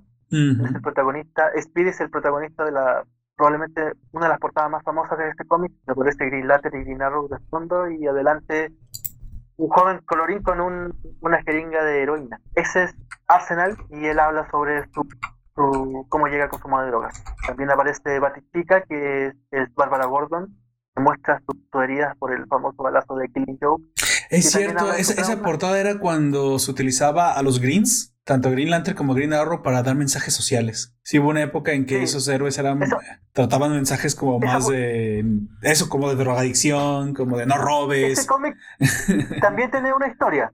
Y son dos, dos mira, aquí puede ser un pequeño, pero me parece interesante lo eh, durante, no me acuerdo, era tiene que haber sido 1972, 73, eh, el Departamento de Salud de Estados Unidos eh, le propone a las compañías de cómics hacer cómics, ya que estaban cerca de la juventud y de la infancia, hacer cómics sobre... Hacer llegar mensajes sociales. Sí, sobre el uso de drogas. Eh, así Marvel y DC hacen lo suyo. Eh, de Marvel estaba uno de los viejos más famosos y uno de los nombres más queridos por la gran fanática, pero quizás no, no una persona muy honesta, según dice la, ¿La leyenda? La leyenda oscura. Stan Lee. Ah, ya. Stan Lee decide situar su historia de las drogas en el universo de Spider-Man. Y así hace que Harvey Oswald, Harry Oswald, ajá. el hijo el hijo de la el hijo de, del, del Duende Verde del Duende Verde así es de Norman Osborn y que el amigo se haga, consumidor de anfetaminas sí es cierto creo que en la película incluso eh, lo, lo, lo, sí, esta historia está, está, absolutamente autorizada está pedida por estaba pedida por el departamento de departamento de salud. Pero ¿cuál es la estrategia de durante durante esa década existía lo que se llama el Comic Code, incluso desde terminó abandonando de los El Comic Code fue algo que también generaron Marvel y DC Comics para echar abajo a, a esta, esta editorial que publicaba Dick Tracy, no me acuerdo, Elix. ¿En qué consistía el Comic Code? había una serie de a, principios de los 90, de los 90, de los 50 apareció una una serie de compañías eh, de cómic pur, oscuro, de terror, de eh, negras, noir, eh, de sexo también se trataba. El Comic Code, Comic Code fue algo que impulsaron Marvel y estos Comics para establecer un sello de, de legitimidad cultural del cómic y que no violentaba a los adolescentes, ah, no subvertía sus mentes. Y así cayeron un montón de, de, de grandes o sea, no, o de editoriales que por lo menos vendían mucho más que Marvel y DC, pero que se aparecieron por esto del Comic Code, que también está influenciado por lo, la famosa cacería de brujas que se produce. En o sea, llegaron a, deducir que las, si tú veías historias adultas en un cómic, te pervertías, básicamente. Sí. Eso suena más como una estrategia monopólica. y fue, fue lo que pasó. Eso lo promovió tanto Marvel como DC. Y así apareció el Comic Code, bajaste un, montón de, editoriales que probablemente si no hubiera pasado... Ah, o sea que los ofendiditos han venido destruyendo las, el contenido desde 1970. Sí. Vaya, Desde, los años 50, 40. Si eso no hubiera pasado, quizá otro hubiera sido la historia del cómic americano. Sí, creo que no sería tan infantil tendríamos Sí, de, hecho yo creo que también eso fue lo que los mangas, ese es el gran acierto de los mangas, ¿eh? Te guste más o te guste menos, los mangas son muy libres y hay muy, o sea, incluso ellos mismos los, los japoneses dicen, ¿sabes qué? Esto no es para muchachitos, así que me le pones el sello de eh, seinen. Entonces, si es, si es un seinen, no te lo pueden vender si eres menor de edad. Un seinen es para mayores de edad. Entonces tú compras tu seinen y luego te das cuenta que adentro trae precisamente una historia. Puede tener desnudos, muertes, incluso de ahí para arriba. Puede ser ya hentai. O sea, ya estamos hablando de pornografía, de guerra, de asesinatos, de cercenamientos de cabeza. Pero tú ya tienes un, todo una categoría y una industria bien educada alrededor de lo que es el contenido para jóvenes, de lo que es el contenido para hombres, de lo que es el contenido para mujeres y de lo que es el contenido para, para muchachitas. Y nadie se ofende. Y nadie tiene ningún problema porque, sabes, no tendrías por qué estar comprando este material. Es más, ¿quién te lo vendió? Tú no tienes por qué acceder a este material. Pero, eh, pues en Estados Unidos no sé si, si, bueno, sí sé. Obviamente se unieron, como dices, las editoriales para pues, algún beneficio económico sacar del monopolio y sacaron de la, de la jugada a a las demás. A las demás que nos pueden haber traído a historias muchísimo más adultas. Sería, sería otra la historia. Pero bueno, llegamos a principios de los 70 donde el Departamento de Salud le pide este favor a las compañías que hagan cómics educando sobre la droga. educativos, sí, básicamente. Marvel decide hacer este sobre Spider-Man y de este cómic decide que en su serie Green Arrow Green va a aparecer el suyo sobre el consumo de heroína. Pero Stan Lee que decide que si a esta serie de, las drogas, que es bastante nice, eh, la trilogía de las drogas de Spider-Man, le mm. agrega un ingrediente publicitario más, que sería el primer cómic en veintitantos años que aparece sin Comic Code, que no es porque no lo tuviera, sino porque el tipo eh, lo publica antes de que le diera el sello a la, el Departamento de Salud. Eso fue todo lo que hizo. Así aparece el primer, el, la famosa trilogía de las drogas, que es el primer cómic publicado después de la Comic Code por Marvel. Meses después aparecería eh, la versión de este que es esto, Speedy Sayonki. Sí, sí, sí, está muy curiosa la portada. está mandando jeringazo. pero este, aparece, este sí aparece con Comic Code. O sea, la, la negación, la que el cómic que el Comic Code no estuviera en la portada de Stan Lee Básicamente fue una jugada estratégica, es una jugada publicitaria de, es, publicitaria, claro. Lo sabías por libro. Claro. Porque la, verdad es muy buena la portada, ¿eh? De hecho, eso es bastante graciosa. Estoy viendo aquí como Green Arrow dice: Oh, mi pobre Speedy es un junkie, es un drogadicto. Y la, y la historia, de hecho, es mucho más, mucho, bueno, tampoco mucho más, pero es más oscura la de ese cómic que la de Marvel. La de Marvel es bien nice. Sí, DC siempre ha hecho cosas más oscuras y yo creo que también por eso siempre me ha gustado más. Me pueden decir, es que eres un deseita, eres un hater de Marvel. No, no, no, es, no se me puede acusar de eso porque muchas veces he dicho que Spider-Man, o al menos el de con el que yo crecí viendo en la televisión, me parecía el mejor héroe impresionante. Era fan de, de sus mensajes. Él, él, daba mensajes sociales. Ese Spider-Man sí que tenía cierta cierta carga que se notaba que, que tenían sus hombros y que alguna vez, no sé si la viste la serie, eh, hay algo que me quedó fraguado con fuego en, en, el cerebro cuando al final Madame Web, este ente de otro universo, de otra dimensión, le dice a los demás Spider-Mans, incluso varios de ellos mucho más poderosos que el, que el Peter Parker de la serie, el, digamos el que conocemos de la Tierra 616, 616 supongo. Dice, ustedes podrán ser más poderosos que este Spider-Man, pero este Spider-Man es mucho más que ustedes, todos juntos. Por eso él debe liderarlos. Pero ¿por qué si no es tan fuerte? No. Pero él, él es muy inteligente y sabe lo que es cargar la responsabilidad. Desde que tío Ben le transmite con un valor muy, muy, muy, muy, muy masculino y muy, y muy importante al, al siguiente hombre de la casa. Es, es algo que está mucho más allá de machismo, está mucho más allá de cualquier cosa que puedan acusar tontamente. Es la responsabilidad de al morir yo, no solamente tú te quedas a cargo de la casa, sí, la tía May es adulta y lo que tú quieras, y tienes un poder, eso conlleva una gran responsabilidad. Básicamente es ahora tú eres la cabeza. Y cuando tú eres la cabeza, ya no te puedes permitir hacer tonterías. Ya no eres un niño. Crece de golpe. Así es. Ese Spider-Man era era no solamente un mensaje social en sí mismo, sino que era un rol, un rol a seguir para todo, para todo niño de aquel entonces, para todo aquel niño que crecimos en los noventas. Era, no, no, era muy poderoso, era muy inteligente, que era algo diferente. Marvel con Fox hicieron muy buenas series animadas. Sí, era impresionantemente buena esa serie. X-Men, estaba buenísimo, estaba Spider-Man, estaba Los Cuatro Fantásticos, había, me parece que otra más, y era un universo, se empezaban a cruzar, había capítulos donde aparecía... Sí, sí, sí, así es. Eh, Punisher con Spider-Man, después apareció Los Cuatro Fantásticos, aparecía... Iron Man yo lo conocí ahí. Iron Man. Iron Man también estaba en serie, ¿verdad? Esa era la otra serie, sí. Sí, y también aparecía Capitán América y yo supe a través de Spider-Man el respeto que el mismo Spider-Man le, le, confería a Capitán América. Lo poquito que sale en la serie de Spider-Man, porque sale incluso como, como protagónico, yo ahí lo conozco y Spider-Man dice pues yo soy lo que soy y todo esto porque me quiero parecer a alguien como tú. O sea, él, él para, para Spider-Man, él era el muchacho y quería crecer a ser el hombre que era, que era Capitán América. Algo que me gusta mucho en el Steve, en el Steve Rogers del MCU. Podrá parecer un poco cursi, pero me gusta el hecho de que el Capitán América que se muestra hoy en las películas de Marvel no es una América Fog ya como mucho, mucha gente piensa, mucha gente que es hater de los, de los gringos, piensa es que es Estados Unidos. No, si conocieran realmente lo que representa es, eh, Capitán América, él mismo se ha puesto en contra de su propio gobierno de, Estados Unidos cuando las cosas no le han parecido moralmente bien.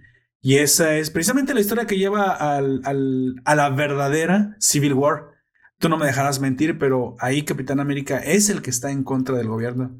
Él es el que antepone lo que está bien, lo que, lo que en su cabeza es verdaderamente la justicia y, él se ve en la, en la necesidad de contraponer ley contra, contra valores. Y él decide que los valores son más importantes que la ley. Algo que yo voy a admirar mucho siempre en cualquier historia que yo lo vea. Y Spider-Man te lo muestra como el rol a seguir. ¿Te imaginas lo que es para un niño como yo? Y decía, bueno, entonces, ¿quién es ese señor? Yo no lo conocía. Y luego solamente sabía que, que aparecía en las arcadias de Marvel contra Capcom. y que no era muy bueno porque lanzabas el escudo y si lo perdías, pues tenías que volver a recuperar. A mí nunca, nunca me gustó que Capitán América ahí.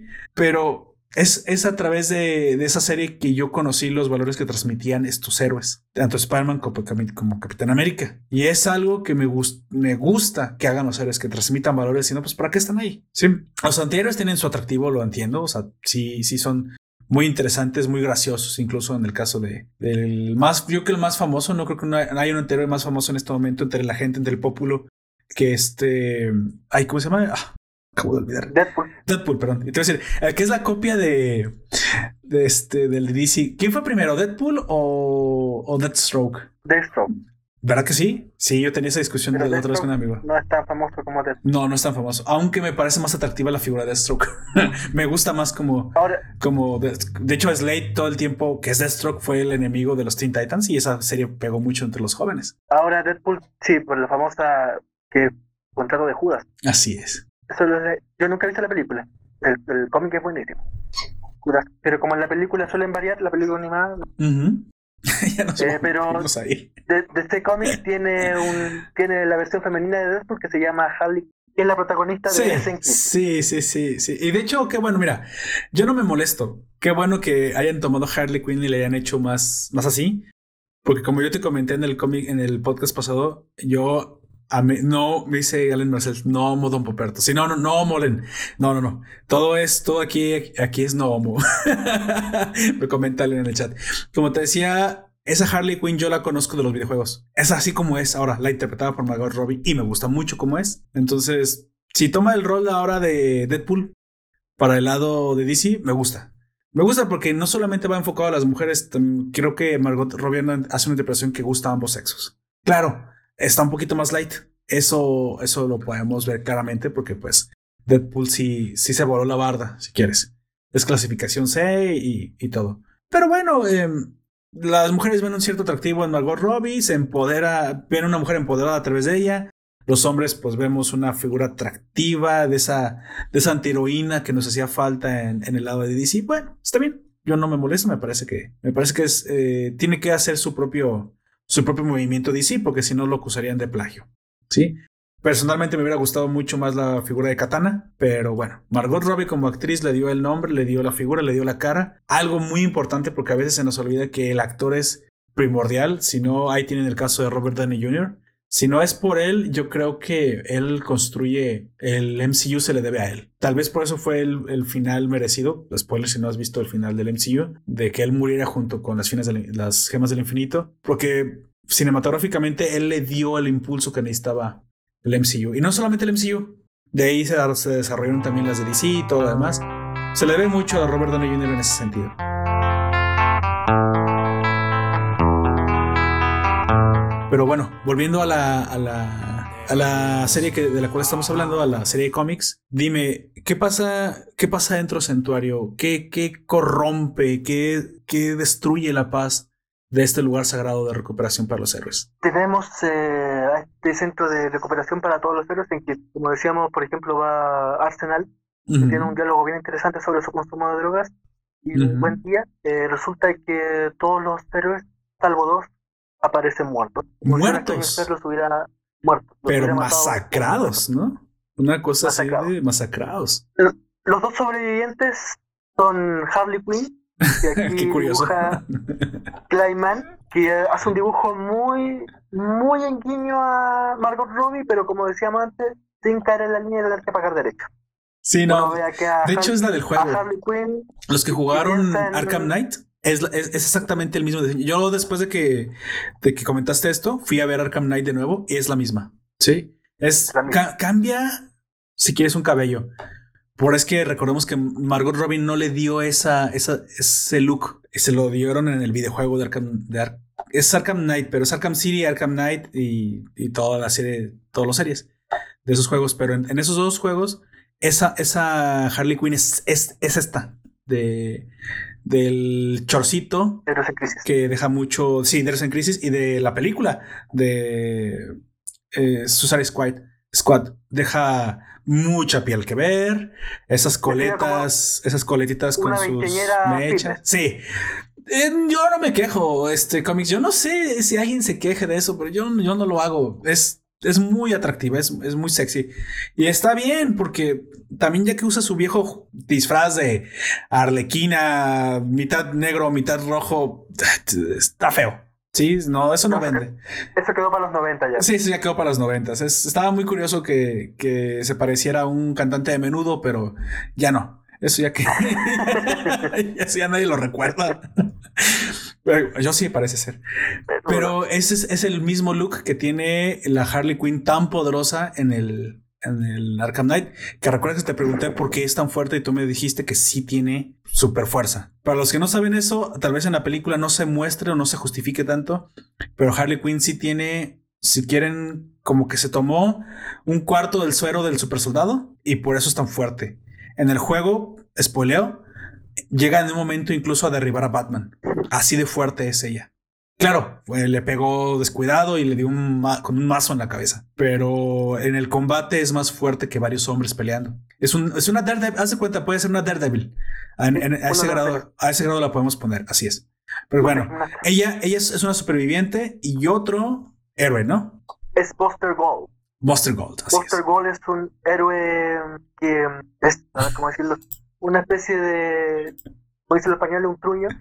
Él se Sí. roba un cinturón de Brainiac, no me acuerdo en qué siglos en el futuro, y descubre muy parecido a lo que, al, al- a la forma de pensar de volver en el futuro, que si viajas con el conocimiento del futuro al pasado, te vuelves superpoderoso. Entonces eso es lo que hace Buster Gold y se vuelve esta especie de superhéroe, mitad que usa la publicidad mucho, que tiene su, su Ah, Super amigo, ya, super aliado en ya, Blue ya. Sí, sí, sí. Aparece Eh, incluso siempre con él en algunas y- portadas. Así es. Entonces le da también este, este giro humorístico porque Buster Gold tampoco es un héroe y no, no tiene muy definido lo, un cari ético. Sinceramente se mueve para donde más el sol. Mm, Y estos son los dos, sobre- los dos sobrevivientes de, del santuario, Harley Quinn y Buster Gold. Y Buster el problema Gold, está que es. los dos, los, dos, los, dos, los dos tienen tres recuerdos. Los dos tienen que, El perdón. Es que tres recuerdos. El Ah, tres recuerdos, están- ok.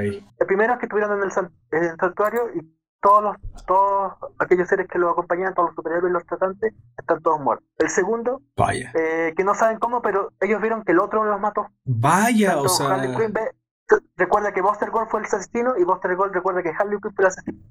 Nada más, ah, nada más hay un pequeño parteaguas. Entre los muertos no hay demasiados muy importantes para el, el común de la gente, a excepción de alguien, ¿no? Que es este Hiedra Venenosa o Poison Ivy. Y Wally Como, West. como tú. y Y, y Wally West, así es. Dices, bueno, no es cualquier cosa. No es cualquier, bueno, en teoría no es cualquier cosa.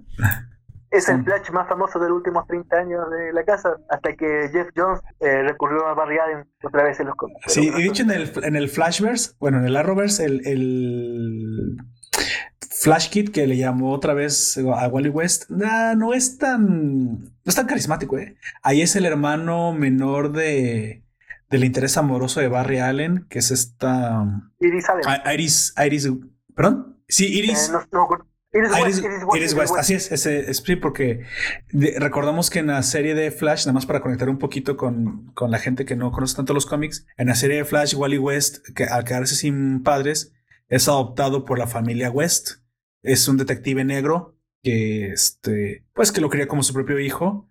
Sin embargo, ese detective ya se había divorciado y él, y él se quedó con la hija y la esposa se quedó con el hijo. Entonces fueron separados de chicos. Entonces, Wally, digo, este Barry Allen viene a ser el sustituto del hermano que le quitaron a, Iris y se llevan muy bien en su juventud. Sin embargo, pues como todo, haber sido norteño, este, ese es un chiste aquí en México, México este mm, cómics.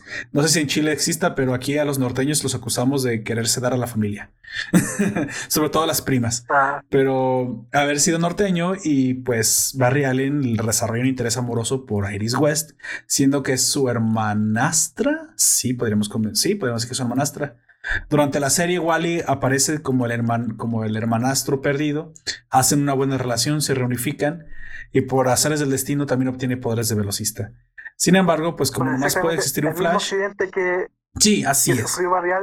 así es. Eso, Nada más que ahora es... Él, él, no lo, él no lo sufre de esa forma, eh, él lo obtiene de otra forma, que no podría, vean la serie. Sin embargo, como nada más puede existir un Flash, él es ahora Kid Flash y tiene el traje amarillo y también es bastante veloz. De hecho, en algún momento te dicen que es tan veloz que parece que, que puede llegar a superar a Barry, pero no. Al final Barry entiende mejor la fuerza de velocidad. Sí. Al final Barry entiende mejor la fuerza de la velocidad. Es, es, es, el. Si quieres, no tiene el talento de la juventud. Me gusta, mira. Porque Wally es como la juventud. Ese es el poder. Es este. Eh, es enérgico y es muy fuerte. Incluso podrías pensar que es más, más rápido, pero no es más sabio y Barry es más sabio que, que igual. Entonces me gusta que le dan a cada uno su, propio, su propia fuerza, su propia personalidad. Nada más haciendo la, la comparación con el, de, con de la serie, que también es bastante bueno, pero no es tan entrañable como el personaje que ya representa Barry. Regresando acá, pues sí, es el Wally West también el que aparece muerto y dices, no es como que alguien importante.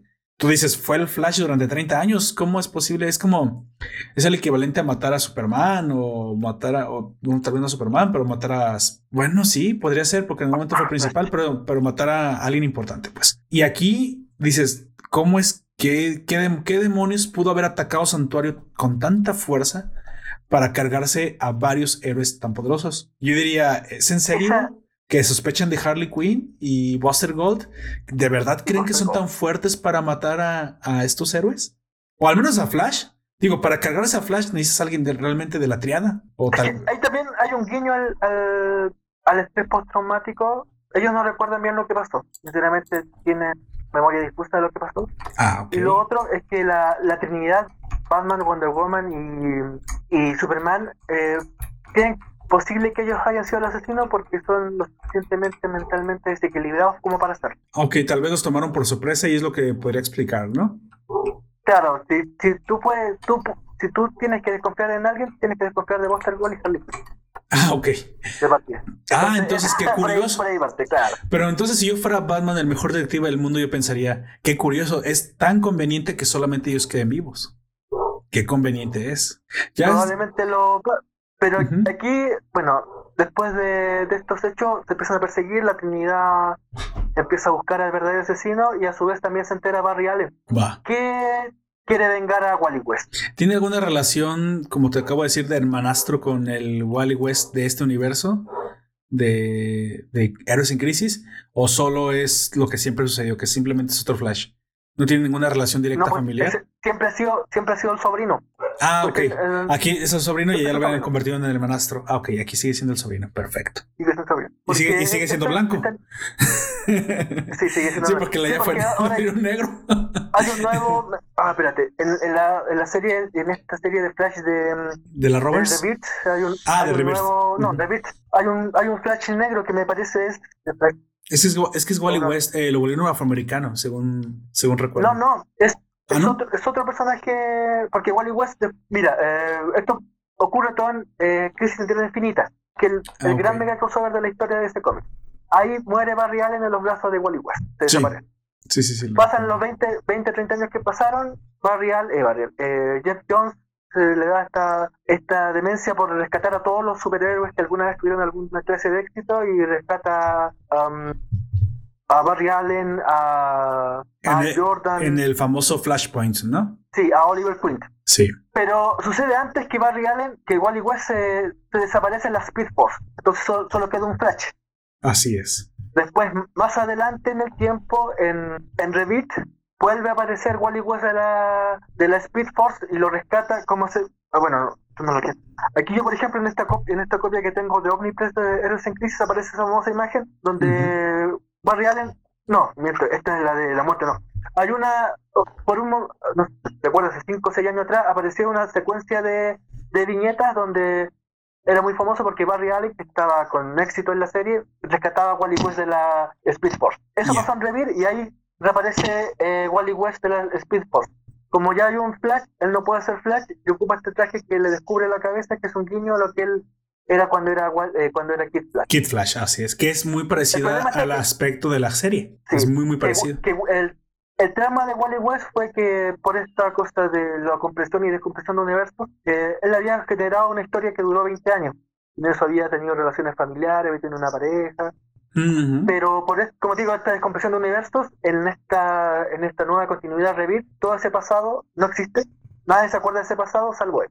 Sí, es muy curioso porque por, ese, por esa descompresión terminé viendo un, un Batman con sus cuatro Robins todos casi a la misma edad y él viéndose casi de la misma edad que, que, el, que Dick, eh, sí, que Dick. Que Dick Grayson, así es. Este, dije, ese Batman no tiene más de 20 años. bueno, tiene como, tiene 30 años básicamente el nuevo Bruce Wayne.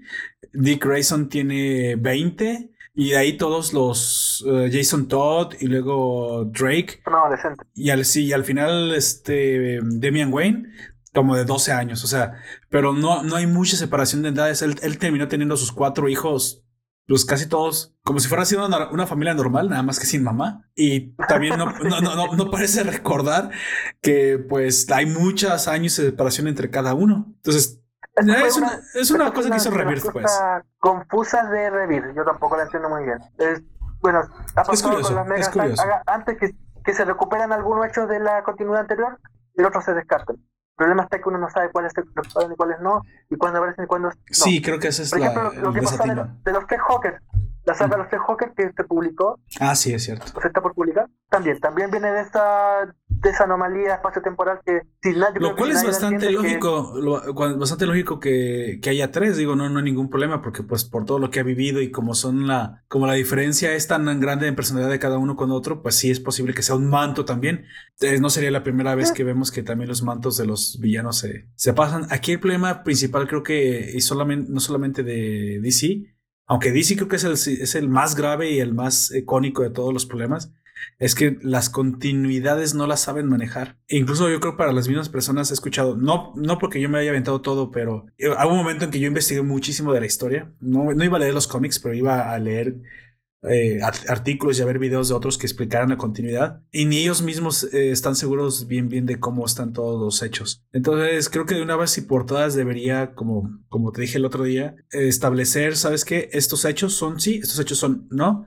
Y todos los demás son apócrifos y son what ifs que sucedieron en otro universo. Y ya, así. Pero eso tal vez haría que nuevos lectores se pudieran unir. Y sabes qué, sí es complicada la, la continuidad, pero aquí tienes el libro, el ómnibus de What Happened Before 2020 en DC.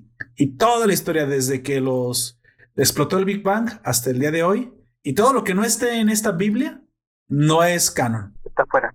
Sí, aunque sean historias muy buenas, pero si contradicen tu canon, pero dale una línea que seguir a muchos lectores, porque muchos somos, somos buenos y asidos eh, fans de lo que nos gusta, pero nos gusta tener orígenes claros. O al menos esa es mi, propuesta. Eso se hizo su momento, cuando yo tengo ese cómic, cuando pasó lo de la crisis entre las infinitas. Ajá hizo una pequeña historieta que se llama Historia del Universo DC. ¿Qué hizo lo que tú dices? Eh, estableció un canon, todo esto que nos aparece acá está afuera, todos los años aparición de los personajes. Ahora, el problema está, eh, o sea, no, el problema, pero después como pasaron tantos eventos, yo creo que ni siquiera los mismos los mismos generadores de contenido de ese cómic saben muy bien cuál es la línea. Exactamente, pues eso es a lo que me refiero. Nadie se dio la tarea de... Te sacan una, una novela gráfica más o menos interesante y si pega, bueno, va, va, va al universo y empezamos a ramificar personajes. Si no pega, la corremos para el lado.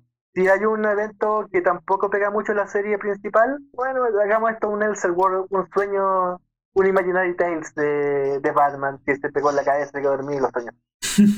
Pero como no, no está esa, esa, que también es una apuesta, una, apuesta de, porque también hay que pensar que el mundo de las publicaciones más encima empresa ahora es muy, muy diferente a lo que era quizás 10 años atrás. Eh, el otro día leía que, ¿te acuerdas cuando cerró Matt, esa revista Matt? Sí, sí, sí. Eh, Madhouse. Después de que cerró. No, no, no Madhouse, no. Eh, sí, sí era House. No, no, Madhouse es un, es un, eh, es de anime. Eso es un, sí, era Mad algo, no recuerdo bien. Revista, mira, vamos a usar internet porque no me gusta mentirle a los. Mad, no, Mad, tal cual, Mad Magazine, tal cual. Mad, Mad Magazine. Después de que cerró, hubieron pues, escuché que habían 350.000 firmas eh, solicitando que la revista se abriera. El último número que había vendido la revista había vendido como 25.000. Si la mitad de esa gente que firmaba hubiera comprado la puta revista, la revista no cierra. sí. Pero eso es lo que pasa esta cosa de una empresa. Pero bueno, volvamos a Héroes en Crisis. Tenemos a Buster Gore y Harley Quinn como los únicos supervivientes y lo único que tenemos menos recuerdos claros. Ah, el MCU, o sea, perdón, el, la Trinidad aparece investigando los hechos y también Barry Allen por su parte tratando de encontrar pistas de quiénes son los autores. Así se empieza a desarrollar un thriller detectivesco que además agrega que cada uno de estos héroes tenía una entrevista psicológica. Estas entrevistas psicológicas se, guardaban. Según Batman, según Superman, estas se destruían. Pero algo sucedió que las la entrevistas psicológicas se, se, filtraban a la prensa.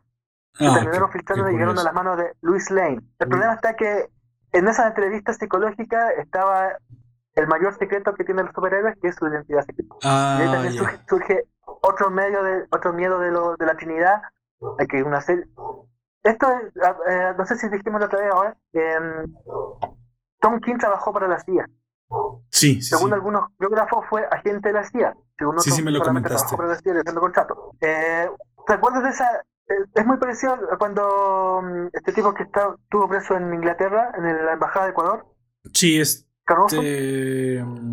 ¿Filtró las listas de la CIA? Sí, y, y varios, y varios es exactamente lo mismo.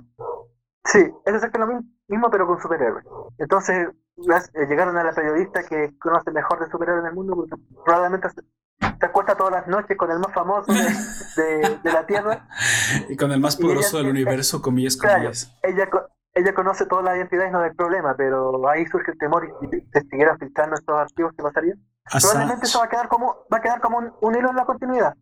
Porque entiendo que esto se entra en la continuidad de. por el lado, pero entra en la continuidad de este cómic. Así empieza la historia de detectives con unas portadas bien, bien dramáticas. En, la, en el pool de imágenes se ve que estamos viendo en vivo. Entonces sí mataron a Wally West, entonces en ese momento está muerto. Más, claro, máscara ensangrentada, Harley Quinn batía en el suelo con sangre. Muy, muy. los colores, naranja. Como sí, sí, sí. De hecho, me gustó muchísimo el, el, el, aspecto, la estética es, es bonita. Es muy bonita, es muy llamativa. tiene muchos de, de los libros que entregan los evangélicos. Como la atalaya. buen, este buen marketing. De hecho, yo, yo a veces la leo, ¿eh? Cuando me la entregan. Este, tú puedes dar lo que tú quieras. De hecho, te la regalan y si quieres donar, donas algo. Yo no, yo no soy testigo de Jehová ni de ninguna secta católica. Creo que solo soy un católico estándar. sí, sí, ah, sí puede existir eso. No, no voy mucho a misa y soy normal. Me sé el evangelio, no mato, no robo y no codicio la mujer de mi prójimo. Así que pues creo que tengo ganado el cielo. Sin embargo, este, no, tal, tal vez, tal vez este, eso de santificar las fiestas, creo que no hago muchas fiestas, voy a hacer más fiestas y entonces sí me voy a ganar el cielo. Sin embargo, como regresaba, me regalan mucho por, por donde yo trabajo, pasan mucho estas sectas, me regalan esas revistas. Pues yo normalmente pago lo que sea el equivalente a 50 centavos de dólar. No, son, normalmente son 10 pesos mexicanos. Bueno, el peso estaba en 20, está en 25, espero que regrese, creo que eso es cosa de coronavirus. Si no, ya AMLO nos hizo que se devaluara un 25% la moneda. Pero hasta hace como un mes, un, dólar eran 20 pesos. Era muy fácil convertir el dólar al peso. Entonces, eh, yo normalmente les doy 10 pesos pues para apoyarlos. Al, al, final son personas que tienen un trabajo, son personas que están proviendo sus ideas y el material que te regalan, pues lo puedes leer con toda seguridad. No te van a convertir al, al este, a las sectas simplemente por leer. Pero están tan bien hechas, Don Comics. O sea, me impresiona lo, lo bien hechos que son los artículos. E, es más, es una clase magistral de marketing. Acepten ese tipo de cosas nada más para que vean cómo es que se hace una buena revista. Hay un trabajo editorial, sí, de fondo. Pero sí, también sí, muy bueno. ese, tipo de arte, ese tipo de arte también tiene un, una denominación de origen. Y los testigos de Jehová nacen en el centro de Norteamérica. Como no sé, es, algo como impresionismo, ¿no? Es, muy... sí, es, es un eh, realismo de la escuela norteamericana. Hay una, un autor que el otro día, que no me acuerdo cómo se llama ahora, que tiene un, un cuadro que se llama La cafetería. Es muy, muy parecido a ese tipo de, de arte. Ese arte, no sé si tú conoces un autor que se llama Alex Ross. Alex Ross, no. Que trabaja, sí, que trabaja con, con, con, con, ah, con, acuarelas y también logra ese tipo de realismo, que es muy de, escuela norteamericana. Ah, okay. Y esto, el, el, dibujante de Eros en Cristo, el dibujante principal, Clayman, también tiene mucho de eso. Ahora, lo que hace Clayman, eh, a mí me gusta porque maneja muy bien la luz. Te lo voy a mandar al tiro y aquí vas a hay muchas cosas. Eh, sí, estoy viendo las, las situaciones, están muy bien, ¿eh? Están muy bonitas. A, una escuela, a una escuela absolutamente norteamericana eh, de pintura y de estética naturalista y muchos de, de estos atardeceres soleados, de estas luces, de estos espacios de, atalaya, de estos espacios amplios que podría ser el jardín del Edén, sin murallas. Sí, sí, sí. Mira, aquí te voy a mandar algo de Alex Ross. Y Yo estoy viendo una este portada una portada de Alex Ross para los oyentes, algo que pueden encontrar. Parece, le ponen Justice League of America, Alex Ross, y van a encontrar una, una portada muy icónica que yo no sabía que era, que era de él. Cuando están todos como parados, con una iluminación, como tú dices, perfecta, que viene de arriba hacia abajo, pero ves, los ves todos como muy estoicos, como muy épicos. Parecen pintura, pero tienen una, una, una estética realista. Es algo extraño. Y es, esto es primo del impresionismo, gente, del, impresionismo francés, pero desarrollado en Estados Unidos. La portada es. Eh, así se llama: DC Heroes Illustration, Alex Ross, Justice League of America. Y está muy, muy bonito. Tiene dos cómics muy famosos. Uno se llama Marvel, en que mm, a través de un fotógrafo de los años 40-50 eh, cuenta la historia de los inicios de Marvel. No, no, este es un fotógrafo, él relata lo que hacen los superhéroes. Y ni tanto, relata más lo que a él le pasa con los superhéroes. Ya. Interesante, interesante la propuesta, quizá el cómic a mí no me gustó mucho. Se cae, las ilustraciones son preciosas, pero se cae en el argumento. Y el segundo es muy famoso que se llama Kingdom Come. Ah, es, destacable. Lo que te iba a decir. Se parece a la de Kingdom Come, pero no, no quise decir nada porque no estoy seguro. Pero Kingdom Come tiene una esta portada tan que parece una una pintura, literalmente. Bien podrías utilizar la portada de Kingdom Come y ponerla, no sé, en un, en un bar. de, fondo es este o, en, un, en un lugar donde renten billar porque está como oscura como te da esta impresión de que algo está pasando algo muy muy solemne. Ándale esa es la palabra que quería encontrar como algo muy solemne está sucediendo y se ven todos los héroes que no parecen en realidad héroes sino parecen como una, como miembros de una pintura que podrías haber encontrado en el siglo XV, siglo XVI. No, bueno, no es cierto, no, vamos para acá, en el Renacimiento, muy este, muy solemne la mirada, muy la postura que se tenía en aquel entonces. Se trataba de retratar al, ser humano lo más solemne y lo más realista posible. De ahí deriva impresionismo, derivan ya muchas escuelas, pero están, si dices que la de Kingdom Come, está muy parecida a la de con este, con este autor que es padre artístico de tanto como de Kleinman como de, Alex Ross, se llama Edward Hooper. Edward Hooper. Que también tiene, cuadros, tiene cuadros muy, muy famosos, sobre todo de la cafetería. Perfecto. Bueno, ya saben, gente, hay que ver esa pintura. Y, ese, es el guiño que hace, yo creo que yo lo, hace con intención, este guiño a.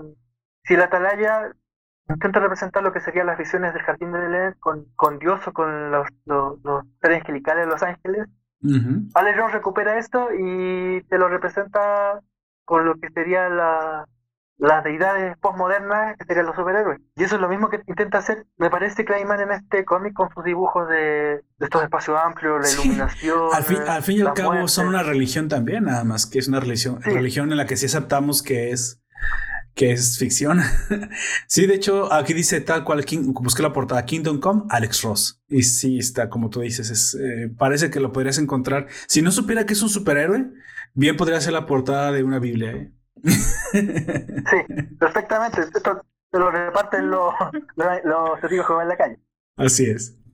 Así es. Así que tenemos a la Trinidad y buscando los responsables y a Harley Quinn y a Buster Gold como también un guiño al estrés postraumático tratando de descubrir en sus propios recuerdos qué es lo que realmente pasa. Así se desarrolla este thriller detectivesco que al final tiene un, un giro, un giro inesperado se podría decir. Sí. Está plagado de, está plagado de guiños a la historia a los 80 años de, ese cómic. Está pero lleno de guiños en globos de diálogo, en ciertas viñetas, ciertas referencias que te hacen, te guían a otra lectura anterior. Eso Tom King, como decíamos la otra vez, lo hace en todo el cómic y no se parece mucho a Tarantino en sus guiños a obras pasadas, en esta nueva obra. Y quizás eso sea el.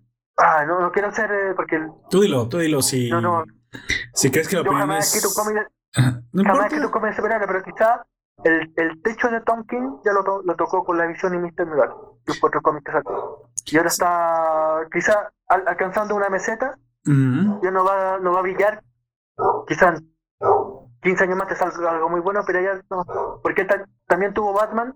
Batman no fue la, la, serie que todos esperábamos de Tom. Sinceramente, terminó siendo demasiado críptica, demasiado cerrada, a veces guiño a sí mismo el argumento. Era muy, ¿Crees que luego también los, los. Mira, lo que pasa con los creadores tal vez es que no quieren volver a repetir lo mismo que hicieron y experimentan y obviamente, pues nuevas cosas no le salen tan bien como otros, otras formas, pero ellos también no se quieren tal vez a veces encerrar, porque dices, bueno, voy a hacer siempre lo mismo, pues voy a vender siempre lo mismo, pero ahora quiero hacer algo diferente.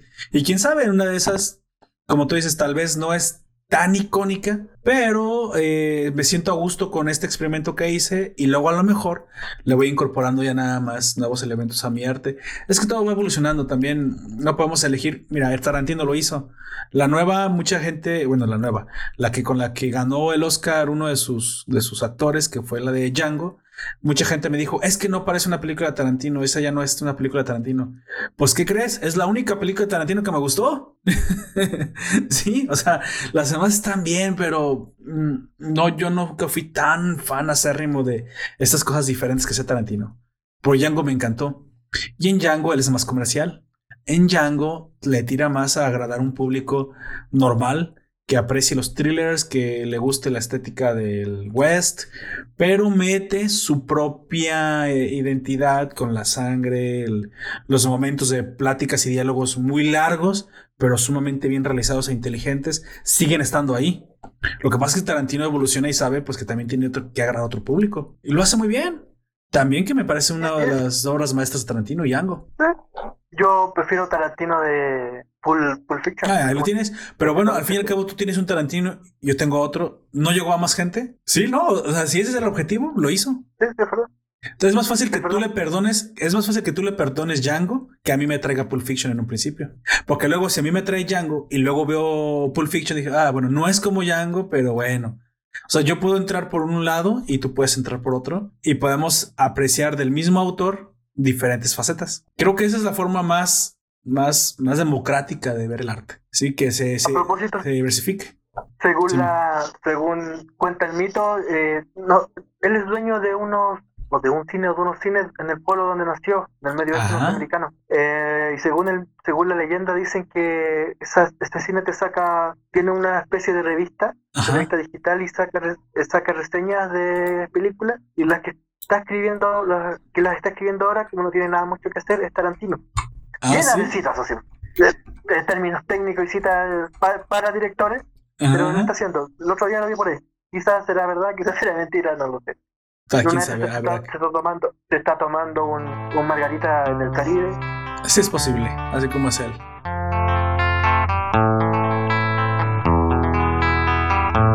Bueno, eh, la historia no me, no me, gustó cómo la simplificaste. No hay que exponer demasiado. Tiene, como tú dijiste, su, su, su, interés eh, oculto. Tienes un asesinatos.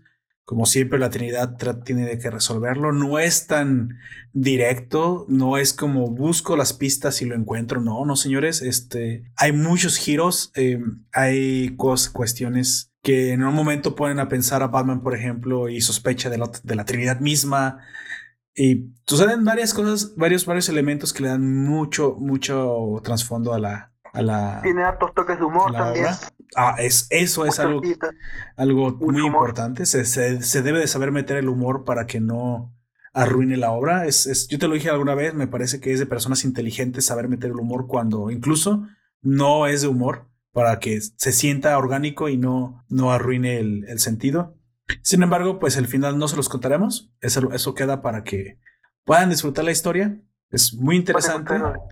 Y pues como dices, es algo que no te lo esperas. Dos, dos personajes muertos importantes, entre ellos Wally West y una Harley Quinn que bueno, se volvió icono pop en este momento. Pues qué bueno que aprovechen la imagen y, el vuelo que le dio Margot Robbie. Sexy, sale sexy, no, no sale tapada, no es una monja, señores, está, está bastante bien. Pero al fin y al cabo todo suma. Y me parece que es una historia con la que yo, que soy una persona no tan em, metida en el mundo de los cómics, puedo comenzar. Y tal vez no voy a, no voy a conocer muchos de los héroes, pero creo que la puedo entender sin saber quiénes son en, el pasado.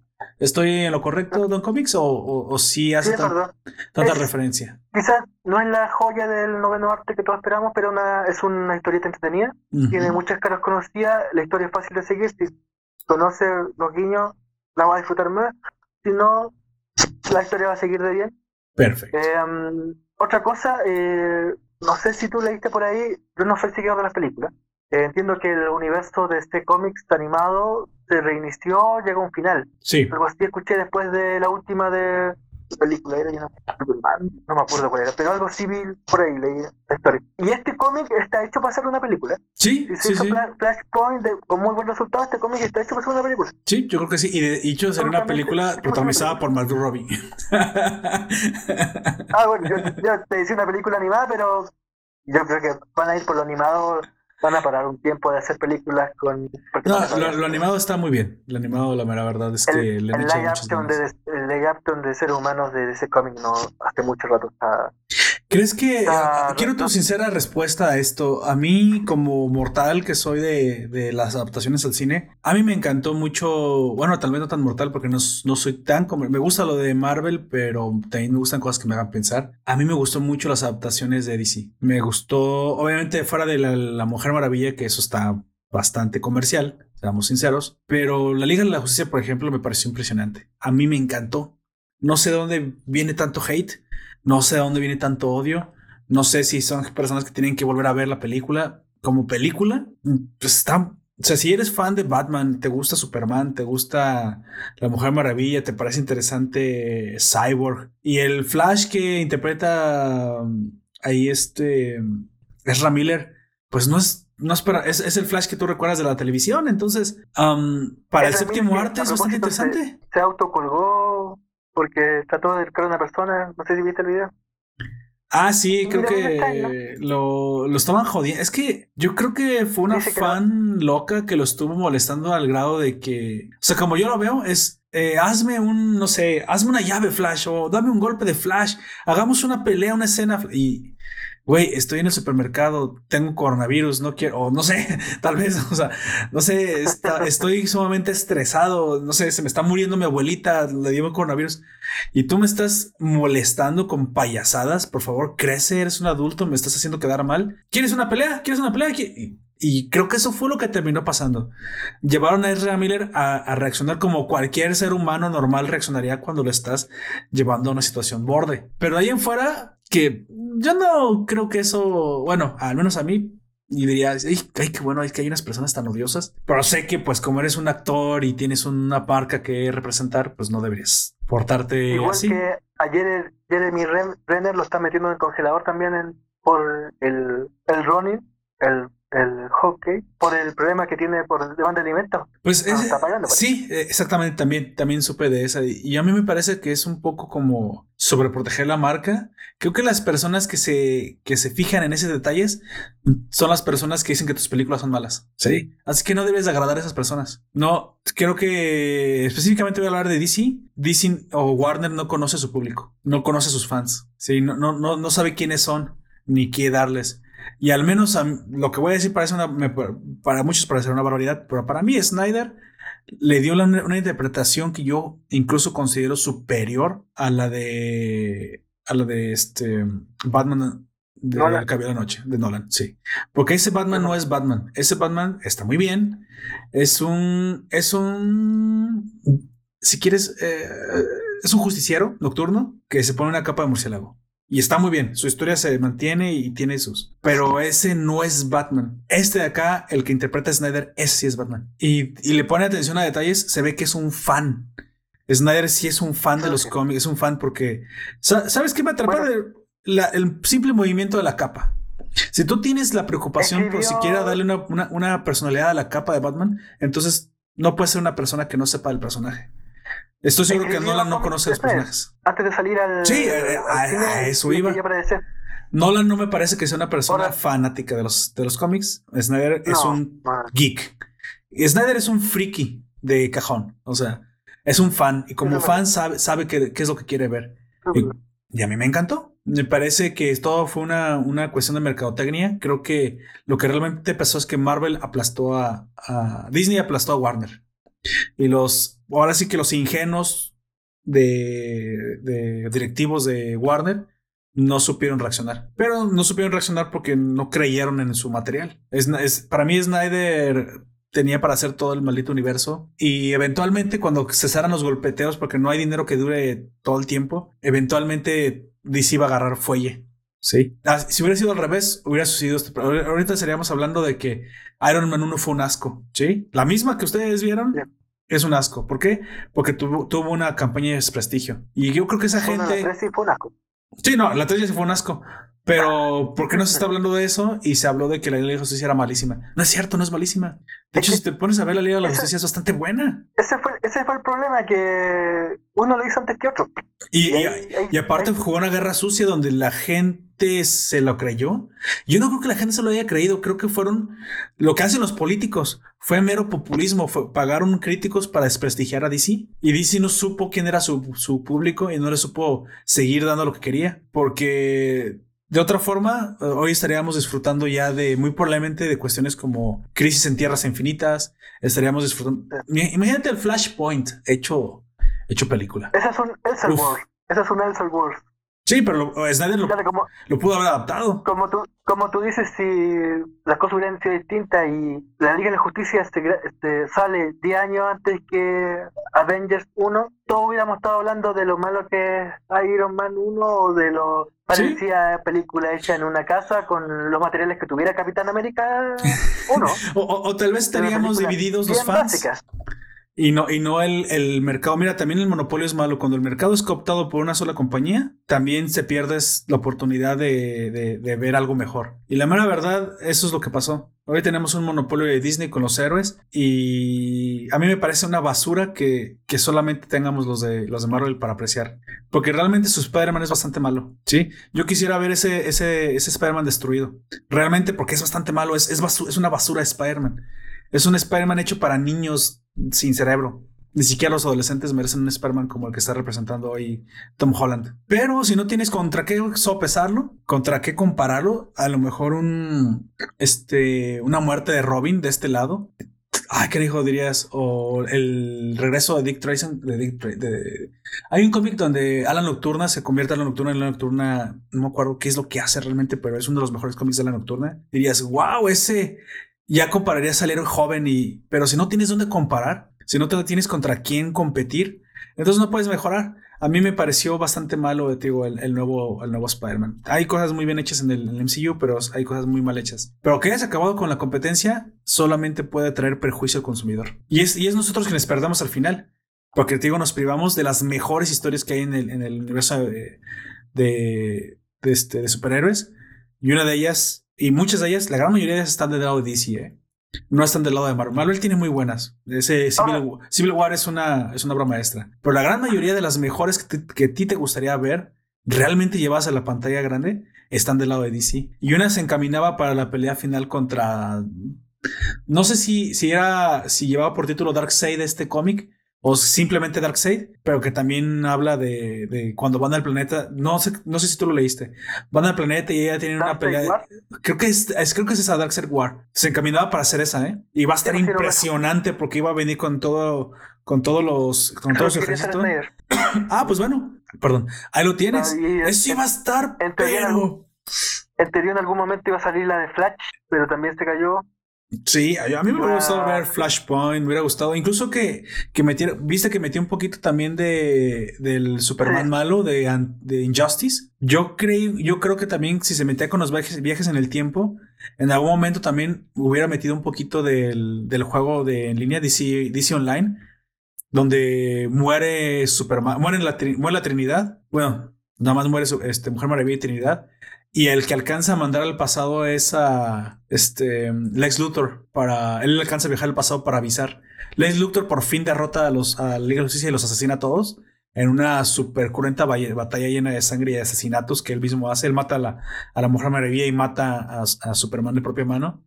Y luego se da cuenta del error que cometió porque dejó el planeta este, libre para que Brainiac lo, lo tomara. Y ahora él mismo tiene que salvar y detenerse a sí mismo del pasado para no matar a la, a la Liga de la Justicia. O sea, eso hasta lo puedes meter ahí. ¿eh? Y Snyder, siendo el fan, el freak que es, hubiera tomado elementos de ahí. Tal vez conectaba el final de Darkseid con Brainiac. No sé, eso es, nos privamos de tantas excelentes historias. Y yo te estoy hablando de alguien que no sabe tanto de cómics. Tantas historias que de este lado hubiera, hubieran estado bien llevadas a la pantalla grande. Mira, yo tengo, si, si, si Snyder logró, logró darle respeto a quien no se le podía tener respeto ni, ni de accidente que era Aquaman. Si él le dio respeto a Aquaman, lo puede todo. Sí, ese, ese, ese Aquaman eh, amarillo, eh, rubio con sus mallas verdes, nadie iba a respetar eso. Pero a este Cal Drogo Plus Plus, o sea, mi esposa ni siquiera le dice Aquaman, le dice Cal Drogo.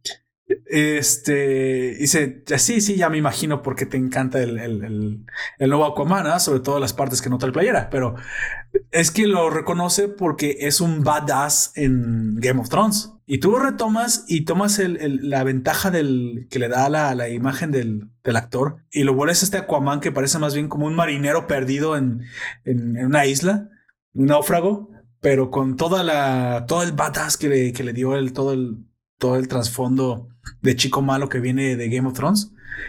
Y reescribiste, o sea, reescribiste a Aquaman, exactamente. Pero Wolverine nunca le había soltado el respeto. O sea, Wolverine ya tienes la ventaja ahí. No tienes. No, realmente nunca ha salido un mal Wolverine. Pero Aquaman todo el tiempo era el tipo que andaba en un caballito de mar y hablaba con los animales como sirenito. De hecho, se burla de él, Bob Esponja todo el tiempo. ¿O, quién crees que es este Sirenoman? O sea, se burlan de Aquaman. Y él le dio respeto. Tiene un, giro el personaje, pero a fines de los 90. Cuando empiezan a morir todos, él pierde la mano. Ah, sí, es cuando trae un garfio, ¿no? Y además este. Y tiene este aspecto que ahora tiene. Nada más que en sí, rubio. estética de más badass. Pelo largo y, con más como. Y de hecho hay una historia, una historia nórdico. que es, es, como su primera relación sexual. eh, es del, del año cero. Me acuerdo, me, me, resultó bien extraño en particular porque era weá que no se veía en los cómics, pero era a fines, a la segunda mitad de los 90. Ajá. Y él conoce a una niña, tiene un, adolescente, tiene la primera sexual, después parece que ella la matan unos cazadores de poca, y ahí cuesta, él mata por primera vez, y tiene un giro bien raro, duró poco, duró poco tiempo, después volvió a hacer lo mismo de siempre. Y claro, que lo toma Momoa, probablemente va a ir por él y el, si el, no sé cómo le fue la película, si la película pegó. No, sí, le, fue muy bien. Aquaman fue de los... Y luego que te decía, mira, sacaron a Snyder demasiado pronto, todos abandonaron el marco demasiado pronto, se dejaron, se dejaron vencer por la mercadotecnia barata y basura de Disney. Mira nada más el éxito que tuvo Aquaman. Mira nada más el éxito que tuvo. Mira, tanto es así que con el éxito de Aquaman subieron las ventas otra vez de la Liga de la Justicia. Sí. Entonces, todo depende del contexto. En un, yo, la mera verdad, estoy seguro que en un futuro diremos, es que es una joya del séptimo arte, La Liga de la Justicia es una de las, películas más eh, menos, menos valorada, o sea, más subvaluada. ¿Por qué no la vimos en su momento? Es una joya que no vimos, no, no es una joya que no vieron, es que se dejaron comprar por mala mercadotecnia. Y es que si tú comienzas a construir todos los héroes, la, la, la, la Mujer Maravilla llevaba un vuelo, lleva un vuelo impresionante, o sea, tiene sus fans, Aquaman tiene sus fans, correges un poco aquí acá y al hombre de acero le vuelves, haces una tercera película y a Henry Cavill lo, lo, lo vuelves más, más querido todavía si no abandona tan pronto y dejas que Batman escriba el guion que quería escribir, o sea, y no corres a Snyder, eventualmente incluso hasta The Flash te iba a dar. Entonces vuelves a ver a la Liga de la Justicia y te dice, y la ves con ojos diferentes. Pero no dejaste que se construyera porque te compraste, como directivo de Warner, te compraste la mala publicidad que tenías en ese momento, te desesperas. Es cierto que pierdes dinero con, porque es un ataque, es un ataque mercadológico. Pero los fans al fin y al cabo son fieles. Y ahí tienes. No pasa mucho tiempo y hasta Shazam es un éxito en taquilla. Y Shazam se ve que no tiene tanta, tanta, tanto dinero, pues no tiene tanta producción. Sin embargo, es súper carismático. A mí me encantó Shazam, y lo conocía. Es un superhéroe de, de, décima novena línea. Sí, ¿no? Y parece más bien sacado de Marvel. Y ahora, fondo el cajón de... Y ahora me encantaría verlo con, con la Liga de la Justicia, porque la verdad me parece que el actor y lo hizo muy bien. El Levi así es. Y me parece súper interesante su, universo. Ahora quiero ver a Shazam haciendo más cosas. Aquí la cuestión es que, como, como dijimos, DC tira la tela muy pronto y destruye el, universo que estaba construyendo. Así que, pues bueno, vamos a ver qué, qué, sucede, porque las historias, si no fuera así, no tendrías el éxito tremendo que fue el Joker. Y es un Joker, otro Joker, el, Joker que, que interpreta este mm, Joaquín Phoenix, no es el de la línea principal. Es un Joker en un Elseworld, creo que por ahí ya existía más humano, más que incluso ahí sí tiene nombre. Para los que no lo sepan, el Joker no tiene nombre. Nunca se sabe el nombre del Joker. Este, y ese sí tiene, está muy bien identificado, se volvió. Más bien es un payaso que se vuelve criminal en lugar de un criminal que toma el manto de un payaso para, para burlarse de la justicia. Pero incluso si, tienes esta historia con poco presupuesto y con más una carga dramática que es tan exitosa en taquilla, es por algo, es porque las mejores historias están de aquel lado.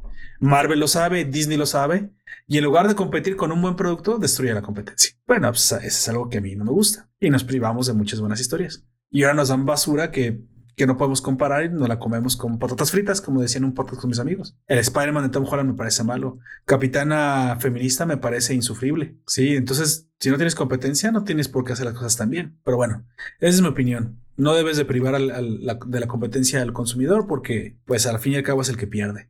Pues, Don Comics, llegamos a las dos horas y cubrimos, creo que no solamente la historia de, de, Crisis de Héroes, sino un sinfín de historias más que se ramificaron a partir de aquí. ¿Quiere decir algo más? Si, no, comenzar a hacer el cierre del podcast. ¿Tiene algo más que comentar acerca de la historia de Héroes en Crisis? Solo eso, un cómic que vamos a dar por recomendado. Em, por lo que sé, en castellano existen tres, hay tres editoriales que lo publicaron, Televisa en México, Televisa lo, lo, publicó en las nueve grapas que lo componen por separado. Ah, ok. Es un, este cómic. Eh, para las personas normales son nueve, revistas diferentes. Nueve revistas, nueve, perdón. Nueve revistas. Eh, para, mm, para las personas normales. También lo, lo, publicó en, en, las nueve grapas, tratando de pillar la edición americana por separado. Y en Sudamérica lo publicó Omnipress, que es la que yo tengo. Se publicó en un tomo unitario de tapa. ¿Dura? Tapa blanda. Ah, tapa blanda, eh, tapa blanda en... Están los nueve tomos, en un, están los nueve, los nueve números en un único tomo unitario. Eso sí, las dimensiones de este libro no son tan cómodas porque es, es más chico que la grapa, más chico que la revista. Entonces, quizá haya que acostumbrarse y se le va a hacer. De hecho, lo pueden encontrar en Mercado Libre. No es por hacerle promoción a ninguna, ningún mercado, pero pueden encontrar la tapa blanda en Mercado Libre, eh, también por Editorial Televisa, y ahí está, lo, tiene, ¿eh? lo tiene en tapa blanda. Y parece ah, también hay recopilatorio. Sí, eso, no sabía. Es el recopilatorio y es, está sumamente barato, vale. Mira, hasta creo que hasta voy a hacer eso y ponerlo en la descripción del podcast. Vale 169. No, no, no me gusta poner la publicación de un. porque se acaba o se cambia el precio, me van a decir, oye, ¿qué pasó? Pero está en Mercado Libre en este momento en 170 pesos. eso está regalado para lo que es. Así que, y están nuevos. Son 200 44 páginas. Eh, como les digo, la historia es entretenida, el dibujo es precioso. Eh, se encuentra para los que interese dentro de la continuidad, 254 páginas. Tiene 254 páginas, se encuentra dentro de la continuidad que es el universo de ese cómics. Así que aquí va a aparecer el nuevo Flash, eh, Flash negativo. Ok. ¿Reverse Flash? Flash negativo. Es Reverse, Flash. Así. Flash negativo. sí, el malo, el Flash malo. tienen que leer el cómic para saber cuál, cuál va a ser ese Reverse Flash. Ah, perfecto. Wally West, tal vez, porque murió y. No, bueno, está bien, no diré nada. Pero yo no lo he visto, ¿eh? Yo no, yo no sé cuál, pero pues es lo que yo deduciría, supongo. Pero bueno, que su traje amarillo en, el, en la serie también te da como un guiño a que, pues, ¿por qué trae un traje amarillo? Si esos trajes amarillos son este icónicos más de los Reverse Flash, ¿no? Que es de los. Sí, pues ese traje del Kid Flash. Así es, así es. Pero bueno, no, no, estamos, no estamos diciendo que él sea, tendrán que descubrirlo. Pues bueno, como dije, está en tapa blanca, 170 pesos en Mercado Libre, recopilatorio, edición, edición, ajá, tapa blanda, editorial Televisa, formato físico y pues... Y están las grapas también. Y sí, sí deben estar por separado. Sin embargo, están... Por separado sale más caro, Obviamente cada una sale en 59 pesos, lo que son 2 dólares, supongo, 2 dólares, 2.5 dólares al tipo de cambio. Y si lo quieren con cada portada individual. Si no, este, pues ya como dijiste, el recopilatorio. Pues bueno, gente, este, sí. Y si leen, leen en inglés, probablemente entre seis meses va a aparecer la super edición de Loop con fotografía, esquemas, diseños, drawing y portada alternativa. espero, que sí. Espero que sí. Pues bueno, este, Don Comics, dígale a la audiencia dónde pueden encontrar. Sé que tiene un canal de YouTube que hace reseñas, que tiene su, su creación de contenido, dónde lo pueden encontrar y qué pueden encontrar en esos lugares. Mi canal de YouTube, eh, donde hacemos reseñas, eh, primero vistazo y unboxing, se llama Comics aquí y ahora. Aquí y ahora. A veces publicamos en. También soy cómics aquí y ahora en Instagram. En Instagram, ajá. Publicamos a veces en revistas de cómics, ñoñoverso.cl, ñoño.cl, comiqueros.cl. Espero que ya. Bueno, quizás salga, aparezca antes, salga publicado este podcast. Va a aparecer mi, un video reseña más, más sobre la gráfica de Heroes Sí, eh, eh, esto en formato podcast ya, ya me daré prisa, aparecerá pronto, eh, a más tardar en la siguiente semana estará publicándose en su formato podcast. ¿Por qué? Porque hay muchas cosas que están en fila, básicamente es por eso.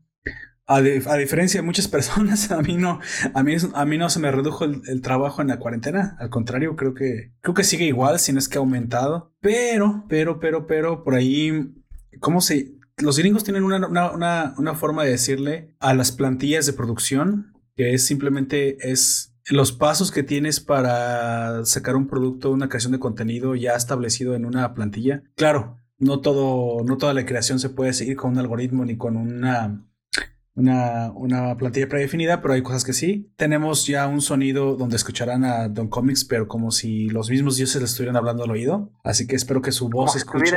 Así es. Como si estuviera grabando desde aguas calientes. Así es. Como si el mismísimo androide del santuario les estuviera haciendo una terapia personal. Así. Les va a causar este placer escuchar a Don Comics. Y hasta que no establecí esa plantilla pude producir más rápido. Eso pasó en estos días ya que tomé cursos de ingeniería de sonido porque hay que saber, hay que saber y hay cosas que no me parecen del que no me parecían del audio y que sabía que tenía que conocer más, más a profundidad cómo, cómo mejorarlo. Así que como vieron, si están bien, si están escuchando esto, ya estamos en la segunda temporada también de Nación Poperto. Los audios tienen mucho mejor eh, calidad y espero que vayan mejorando porque esto se trata todo el tiempo de de mejorar contenido, mejorar todo. Si no, si no, pues nos vamos a estancar y no, no es el punto. Así que muy probablemente. Temporada, ¿Cómo se llama? Cuando sobrevivimos la epidemia. Ah, sí, sí, de hecho, vamos a poner Survivors, yo creo, algo, algo haremos. Porque no, no es que tampoco tengamos mucho, mucho riesgo nosotros donde vivimos, pero bueno, de todos modos, las recomendaciones supongo que responsables que hacerle a la gente. Si todavía donde ustedes viven eh, hay, hay cuarentena o pues no compren tanto papel de baño, supongo. no hagan compras. vamos a hacer recomendaciones que, que, no, que no hacen todos, que todos los todos se dicen usa tapabocas, lávate las manos. Pero yo he visto otras cosas que también se tienen que recomendar. Gente, por favor, no hagan compras de pánico no son necesarias, los alimentos no se dejan de producir. Se los dice alguien que trabaja en la industria este, de la producción de alimentos. Este, no, el campo no para, así que no, no hagan, no hagan, no generen escasez, porque todo el problema es cuando van a comprar de más y ahí generan escasez y entonces ahí a los especuladores van y consumen mucho, mucho de ese producto para revenderlo. Les voy a dar el ejemplo en Australia. Hace poquito vi la noticia de que un, de un revendedor, de un, especulador de papel sanitario, fue y gastó 10 mil dólares en papel sanitario para aprovecharse de la, de la, contingencia y revenderlo por su cuenta de eBay. eBay se dio cuenta de esto y le cerró la cuenta. Y ahora trata de devolver el papel sanitario y no se lo recibe la tienda porque ellos cambiaron sus políticas para evitar que se aprovecharan los, los especuladores. Así que ese especulador salió perdiendo por tratar de aprovecharse de la necesidad de la gente, lo cual me parece algo muy parecido a justicia divina. Así que qué bueno que les suceda ese tipo de cosas hasta estas personas que tratan de, de, aprovecharse, no solamente lucrar, sino abusar de otros, porque tú puedes lucrar en la cuarentena si sabes y tienes material para hacer, por ejemplo, tapabocas y sabes que no hay, pues puedes hacerlos, lucrar con ellos y venderlos porque la necesidad dicta que que lo logres, pero otra cosa es acaparar producto básico y aprovecharse la necesidad. Sí, son dos cosas muy distintas. Entonces, no hagan compras de pánico, no son necesarias. Esta contingencia no está al nivel que los políticos dicen. Si estuviera al nivel que los políticos dicen, créanme, ya estuvieran muertos los mismos políticos, porque no han hecho nada. Así que nada más, pues guárdense y tomen todas las recomendaciones que ya se saben de memoria. ¿Algo más son cómics que usted pueda recomendar? Tomen mucha cerveza o, no, o, no para que se les olvide. Si, si, tiene tiempo libre, haga lo que no hubiera, lo que siempre pensó en hacer y nunca pudo. Ah, es cierto. No y, tenía tiempo libre. Y visiten el canal de YouTube de Don Comics también. sí, de lo que sería. Y se suscribe mucho mejor. Estoy mucho haciendo mejor. un curso, me escribí un curso de acuarela japonesa. Ah, ok, ok, ok. Y lo. Y lo, voy al primer capítulo. ¿Lo vas a colgar en alguna plataforma? Doméstica. Doméstica. Ah, no. ¿Ubica el canal Doméstica? Sí, sí, sí, conozco la. cursos de arte La tienda, supongo. No, no es una tienda, es una. Bueno, sí. Es un sitio de que conecta a la gente para vender cursos personalizados online. Sí, no, algo así. Y tienen autores de relativamente nombre Así aprenden nuevas habilidades mientras están en casa. Esa es, creo que se me pasó esa, pero esa es una de las mejores cosas que pueden hacer. Um, si tienen la idea de, de, que ya hay mucha competencia allá afuera, créanme, siempre va a haber competencia en todos lados, pero el hecho es de que el futuro es la economía de mercado en línea. Ustedes si no saben o no tienen habilidades que puedan competir en línea el día de mañana van a tener problemas. Yo les recomiendo que se suscriban a, donde sea, comiencen por donde sea. Puede ser doméstica, como nos acaba de decir Don Comics, puede ser Platzi, esa personalmente yo la sigo, ahí estudié el, el sonido. Lo que ustedes quieran, comiencen. Es más, si ustedes tienen un trabajo estable y quieren comenzar a hacer un podcast, hacer un canal de YouTube, entren, entrenen sus habilidades porque no saben el día, el día de mañana les puede servir para otra cosa, puede que no se dediquen a ser youtubers o ser podcasters o ser lo que ustedes, eh, algo, algo directamente de creación de contenido, pero saber esas habilidades no sabes lo mucho que te puede servir. Yo nomás voy a poner un ejemplo fácil y rápido, que aquí a lo mejor le ha sucedido algo parecido a Don Comics. Yo tuve la oportunidad de estudiar inglés mientras estudiaba en la universidad y tuve la oportunidad de tomar cursos extras. Esos cursos extras iban enfocados a negocios. Eran mucho más difíciles y, lo, y los, pero eran gratuitos. En la universidad los impartían gratuitos si te querías suscribir siempre y cuando no, no dejaras de tomar la materia. Era, era algo extra que daba una ventaja. Entonces muchos me decían, ¿para qué vas? No lo necesitas, ya pasaste la, la, la, currícula obligatoria, ya la tienes, pero es que yo quiero saber inglés más, más perfecto. O sea, no solamente me quedé, mi universidad obligaba a que forzosamente tuvieras un nivel, no me acuerdo si 80%, 85% de inglés, 80% habría sido de inglés, de acuerdo a un examen que se llama TOEFL. Sin embargo, esos cursos eran mucho más avanzados. Estos te acercaban más al 90-95% de dominio. Entonces eran más difíciles y tomaban mucho tiempo de, de, mi currícula.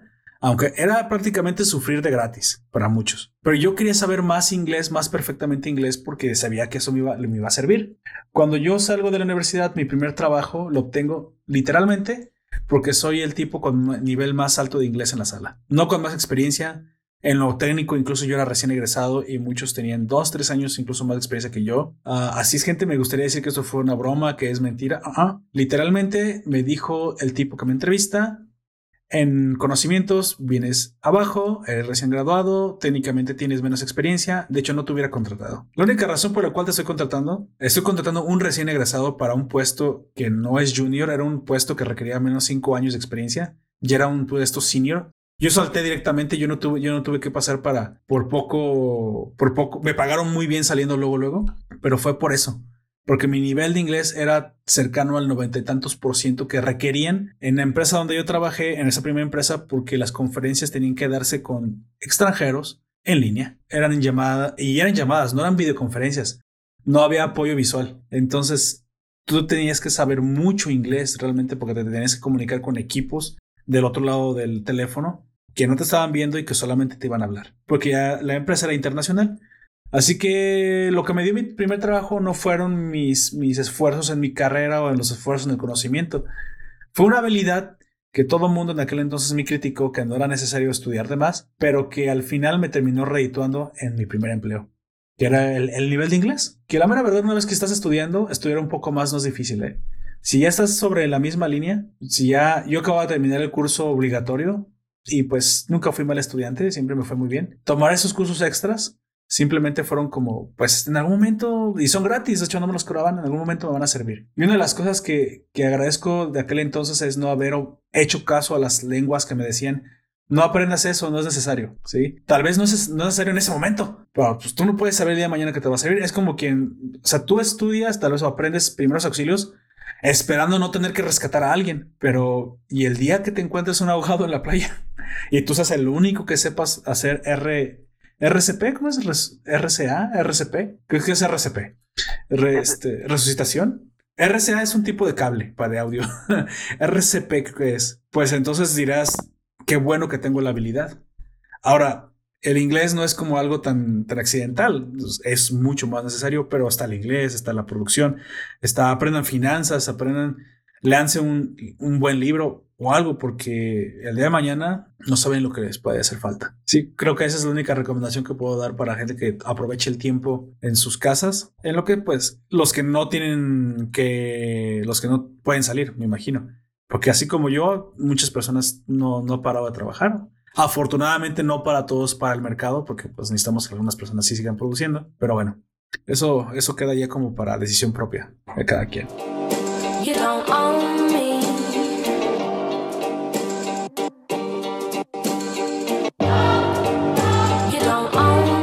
Así que, Don Comics, sin nada más que decir, por favor, despídase. Un gusto haber estado con ustedes, chicas y chicos, desde el sur del mundo. El sur del mundo. Así es. Habiendo reseñado Héroes. Sáqueme de una duda, Don Comics, ¿qué tan lejos le queda la Patagonia? ¿Qué tan lejos le queda la Patagonia a usted? Sí. Eh, espérate. a Santiago Pensando en avión, ¿eh? Supongo. Bueno, está muy, entonces vives muy lejos de la punta sur del país, sí. del continente. Ah, O sea, en, horas de, auto, sí. Pensando en avión serían tres horas. Ah, ok, que me doy una idea. En un pueblo que se llama Puerto, William. ¿Tierra del Fuego está, del lado de su país o del lado de Argentina? Sí, no, Tierra del Fuego está es chileno. Está de chileno, ah, ok. ¿Y la Patagonia es Argentina? Eh, la Patagonia es argentina. Ah, bien, bien, bien, ya. Bien, mira, sabiendo, conociendo. Puerto Williams está, es una, una, pequeña caleta, un pueblito, y tú miras al frente y al frente está la antena. Mm, fue de hecho el primer, el primer pueblo chileno que le dieron, probablemente fue por, por, presión internacional también, tuvo cuarentena total. Ah, porque ahí embarcan los productos a la Antártica y claro, si llegaba a pasar un coronavirus hacia a, las poblaciones de, a, a, los pobres científicos que están ahí. sí, ahí sí se mueren. Ese fue el primer, primer pueblo en Chile que tuvo cuarentena total. Bueno, bueno, me parece, me parece que entonces no tienes eh, cerca ningún, ningún pingüino. Pero es un, es un lugar que visitaré pingüinos de pingüinos de Humboldt, que son de temperatura hidrocálidos. 20 grados vienen. En la, sí, ah, son de, ambientes cálidos. Pingüinos de en algún momento iré para allá, en algún momento haremos un directo con cómics personalmente desde la Patagonia, desde Tierra de Fuego, se los aseguro, gente. No sé cuándo, no sé cómo, pero sucederá. Ah, hay que esperar que bajen, que bajen los pasajes. Con, la compañía de compañía de de que quede vivas así después. Exactamente. Creo que será bueno porque también las crisis demostrarán cuáles son las verdaderas carencias del sistema. Yo estoy seguro que toda crisis hace evolucionar a la gente y estamos en momentos históricos en los que, de mí se acuerdan, los estados están cambiando, se están volviendo cada vez más como productos y como productos competirán. Nos, nos, a todos nos conviene que los estados pierdan esta, este carácter autoritario que tienen y se conviertan en, en más un, un producto de competencia de hecho, ya sucede muchas veces en, entre los países que están en, unión, en, uniones libres como la Unión Europea. Entre los mismos países compiten, en los Estados Unidos los, las provincias compiten. La competencia siempre es buena. Entonces, eso generó, por ejemplo, en Europa que Ryanair, una, este, aerolínea low cost, fuera posible gracias a, a que hackeó literalmente el sistema de los estados. Se se, oh, muchas personas no lo saben, pero el secreto de Ryanair es que como los aeropuertos compiten, solo utiliza aeropuertos eh, baratos y no, y no tiene vuelos a, o bueno, sí los tiene, pero en un principio los más baratos tiene vuelos a aeropuertos que no cobran tanto. Eso generó que mucha gente decidiera viajar por Ryanair y luego tomar un tren o tomar un taxi que, y no le, que en el costo igual seguía siendo beneficioso y entonces los aeropuertos más caros, al, ver su tráfico disminuido, pues tuvieron que bajar los precios. Y por ende, también los vuelos a aeropuertos principales se volvieron más baratos. Esto se los digo porque como había libertad de competencia, eso sucederá. Aquí los aeropuertos, muchos países, sobre todo los hispanoamericanos, no tienen aeropuertos privados realmente, todos están manipulados por el Estado. Pero el turismo también se está volviendo, bueno, ya se estaba volviendo, se estaba volviendo un bien cada vez más accesible gracias a Airbnb y a ese tipo de, formas baratas de hospedarse. Lo siguiente era el transporte. Y de hecho no estamos muy lejos de que también aquí en América, eh, desde México hasta, hasta Argentina y Chile, el transporte comienza a competir entre, entre los estados porque al ser cada vez más, más fácil el acceso a, visitarnos entre nosotros, les digo otra vez Airbnb, lo siguiente en abaratarse, siguiendo el ejemplo europeo, va a ser el transporte aéreo. Y primero, antes que temprano, alguna aerolínea, algún país va a volverse un destino turístico muy atractivo, muy barato. Y eso le va a hacer, pues que le dé envidia a otros, ¿no? O sea, ay, yo también quiero visitar acá. Yo siempre lo he dicho, uno de los países que quiero visitar es Chile. Chile me parece un país que tiene mucho que ofrecer y que me es atractivo. Tal vez porque me gusta el hecho de que tenga las fotos que he visto de Santiago me parece una ciudad preciosa y que tenga tierra de fuego y que de ahí se pueda ver la aurora boreal y que tenga pingüinos. Pues no sé, tal, tal vez, pero me gustaría ir a, a, conocer. Muy probablemente también Argentina y después, pero yo creo que estamos a menos de una década de que se vuelva mucho más barato viajar entre nuestros países. Espero que sí, espero que antes, espero no tener que esperar tanto para que sea fácil y, y sencillo y barato visitar los, allá en el Cono Sur, a quienes nos escuchan allá en el Cono Sur, pero pues bueno. Y, ustedes también venir pues a, a, México, que es un país que mucho tiene que ver, pero está muy caro venir, yo lo sé. Yo lo sé. No, México es eh, impresionante. Bueno, es que tiene la escala. Sí, es, es, es un país eh, enorme.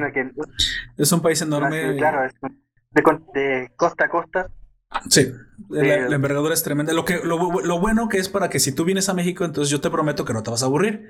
Porque si ya gastaste y veniste, pues al menos necesitas recibir un país a la altura de, la inversión, ¿no? Oye, pues no, no quiero visitar dos, dos, lugares y ya acabé con él. No, no, este, haz el esfuerzo. Al menos yo te garantizo que el lugar donde tú llegues, si quieres llegar a las playas, si quieres llegar al bosque, si quieres llegar al centro, si quieres visitar Ciudad de México, que no sé por qué visitaría Ciudad de México. Bueno, tiene muchos, eh, eh, si te gustan los museos, tiene muchos museos. De hecho, yo mismo me fui de vacaciones a Ciudad de México, este, no, no se crean, no, no estoy hablando más de la ciudad. Al contrario, digo, tiene mucho que visitar. Sin embargo, hay que visitarlo en, en, temporada baja porque el tráfico es insufrible. O si quieres visitar este, la parte norte, lo que tú quieras visitar, donde tú caigas, te vas a dar cuenta que no vas a lograr ni visitar ni un, ni un 1% de los lugares disponibles, porque es muy grande. O sea, es, esto es, es, el tamaño la envergadura. Por eso nosotros usamos el automóvil como si fuera, como si no hubiera un mañana. Aquí el automóvil es básicamente la bicicleta, o sea, no, es casi imposible transportarnos de otra forma que no sea barata. Aquí las redes carreteras son muy buenas, eso sí, se los advierto, no hay tren, pero nuestros trenes son, son los autobuses, ¿cómo les llaman allá, Don Comics? Los autobuses colectivos. Pero los que son de larga eh, distancia. estos son buses. Buses, sí. Aquí los, aquí los buses suplantan el tren. No tenemos tren, pero los buses llegan a todos lados y de forma relativamente barata. Entonces, pues bueno, eh, como dice Don Comics, es muy grande, nada más hagan bien el plan donde quieren visitar, porque si se les da la idea de que quieren llegar a Cancún y luego quieren llegar a, Ciudad de México, se van a tener que volver a tomar un avión. no, no pueden llegar por carretera, al menos no en un par de días. Entonces, este, es como, yo me imagino que es el equivalente también a, a tratar de atravesar Chile, pero desde la punta norte a la punta sur, ¿no? Todo lo largo, porque en lo largo sí es bastante, bastantes kilómetros, ¿no? Es bastante grande. mira, yo estoy en la segunda región, que es la parte más ancha de Chile y... La tripa más gorda. De aquí, sí, de aquí a, la costa son tres horas y me imagino que de aquí a las fronteras serán cinco horas más. Esto tú lo trabajaste en siete horas. Sí, lo que pasa es que no es un país pues redondo, no, son, no, tiene una figura este, cuadrilátera ni, ni, nada acerca de eso. Así que es más difícil transportarse de norte a sur si si quieren visitar ambos lados, pero pues bueno, a, cambio de eso tiene mucha costa, supongo que es parte de la ventaja entonces. entonces eso sí. Eh, cosas que Bolivia envidiaría, por ejemplo. a ver si no nos dice nada Allen Marcel. Allen Marcel. un saludo a Allen Marcel. ¿Dónde está el océano? Chale. yo, yo, vine, yo vine a las playas de Bolivia y no las encuentro. Playa no, y tienen harto personaje característico, Evo Morales y la, sí, sí, sí. Yo creo que voy a decir algo que a lo mejor mucha gente no va a estar de acuerdo conmigo, pero creo que el cambio de gobierno en Bolivia fue para bien. Creo que no puedes tener un gobernante durante mucho tiempo. Si en un principio era bueno, mucha gente me dice eso, pero todos los gobernantes que al pasar mucho el tiempo se vuelven mañosos, se vuelven, viven lo suficiente para volverse villanos, supongo que podemos decir eso. Así que no se pueden arraigar porque lo que se arraiga, lo que se enraiza, se vuelve inamovible. Y eso creo, que le pasó a Evo Morales. El, cambio es bueno, gente. Y pues bueno, ahí, ahí tenemos hasta que él no nos diga otra cosa, que muere de hambre o que está, o que está en crisis su país, pues supondremos que fue bueno el cambio. Para mí, cuando, cuando asumió esta nueva presidenta, la Janine, me dio un poquito de escosor cuando entra al Parlamento, la Casa de Moneda, con la Biblia en la mano y dice, este lugar de volver a entrar la Biblia. Puede ver una, una escena del siglo XVI. eh, pues y ahí fueron como, bueno, ojalá que no lo haga tan mal, pero... Mira, después de toda la corrupción y todo lo que tenía Evo Morales encima, no tiene que hacer demasiado mal. Hay una canción del guatemalteco Ricardo Arjona que dice el político bueno no es el que hace, es el que es el que no jode. no es el que ayuda per se, es el que no te pone trabas. Yo creo que ahora, eh, siendo realistas, es lo que vamos a lo que tenemos que esperar de los políticos. No es tanto que lleguen a hacer o mejoras o ayudar a la gente. Eso no va a pasar. Una, porque no se puede ayudar a la gente directamente sin, sin afectar a otros. Y otra, porque siempre van a ver por sus intereses. Sin embargo, sí hay políticos que tocan lo menos posible tu vida, o sea, no se meten tanto contigo, no te joden tanto. Y creo que a esas alturas esos son los catalogados buenos. O al menos así dice la canción de, de Ricardo Arjona, que en ese momento no recuerdo cómo se llama el título de El político bueno es, no es el que ayuda, sino el que no jode. Pero así dice la estrofa. Y en ese momento soy fiel creyente de eso. pues bueno. Ahora, ah, ya nos estamos despidiendo. ¿Alguna otra cosa, Don Comics? Sino para cerrar y despedirme. No, interpretaré ese silencio como quiera, nada más que decir. Entonces, eh, yo fui Poperto y esperamos que eso se repita más. Me gusta, me gustan mucho esas historias. Son historias que yo no conocía o conocía poco.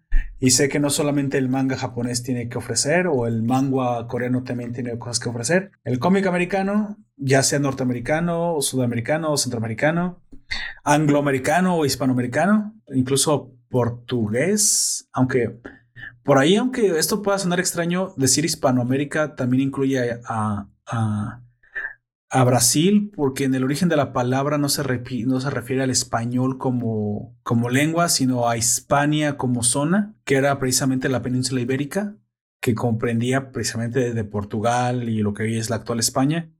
Entonces, decir Hispanoamérica también incluye a Portugal y también incluye a, a Brasil. Yo sé que es extraño, pero así es en sus orígenes etimológicos. Así que bueno, eso es lo que estoy diciendo, porque como digo Latinoamérica, eso sí incluiría a, las Guyanas francesas y, esas ya no son parte de, porque si son colonias. Por el lenguaje uno inicia a hacer, eh, hace las cosas correctas. Entonces el término correcto, o al menos según los estudiosos es Hispanoamérica, y ese es el que todo el tiempo usaré. Pues bueno, el cómic hispanoamericano es muy bueno. Y aquí está Don Comics que nos demostrará que también hay muy buenas historias que contar de este lado del mapa. Y esperen muy pronto también la publicación de esto, de este podcast. Junto con este estará, si no es que ya está publicado para el momento que publico este, Insext, de. Otra vez la autora de Insext Don Comics, la autora nada más. Margarita Bennett. Ajá, Margarita Bennett. Y lo que se nos atraviese. Aquí Don Comics lleva la batuta con las reseñas. Él, él dice esto del día de mañana, esto acá. También si tienen alguna propuesta y lo podemos platicar, se los agradecería mucho que me lo dejaran en los comentarios de Evox, si es que están en Evox. O si no, si lo están escuchando en Spotify o alguna otra o algún otro publicador que no tenga lugar para poner caja de comentarios, me lo pueden publicar en el Facebook, en el Twitter o ya de plano en el Discord, que también dejaré aquí nuestro Discord público. Donde sea que ustedes puedan comentar y quieran participar, se les tomará en cuenta. Nada más WhatsApp no tengo porque tendría que tener dos celulares y no quiero traer dos celulares porque es impráctico para mí tener dos celulares. y mi celular no es de doble chip como los chinos, nada más tiene uno y nada más puedo darle servicio a uno si, no mi, si, no mi, si mi trabajo no me deja tener más de, uno por tanto todo el tiempo que, que, me consume. Así que por favor, por los medios que les acabo de comentar, me nos pueden dejar también sus sugerencias. Pues bueno, nosotros fuimos Don Comics y Poperto para Nación Poperto. Te recuerdo que nos puedes escuchar en Evox, Anchor, YouTube, Google Podcast y Spotify. Hasta la próxima.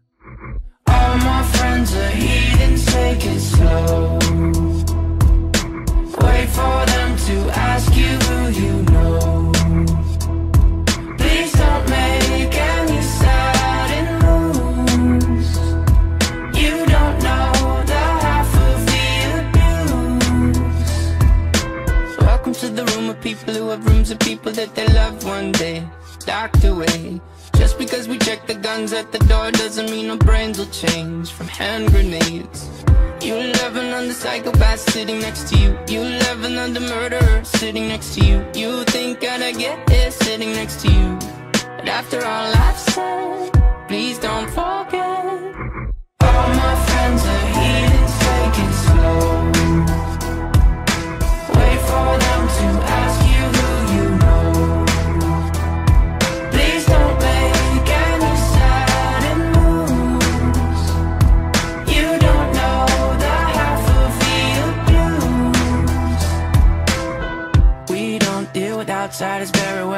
They say newcomers have a certain smell. Yeah, trust issues not to mention. They say they can smell your intentions. You laughing on the freak show sitting next to you. You laugh some weird people sitting next to you. You think how did I get here sitting next to you. But after all I've said Please don't forget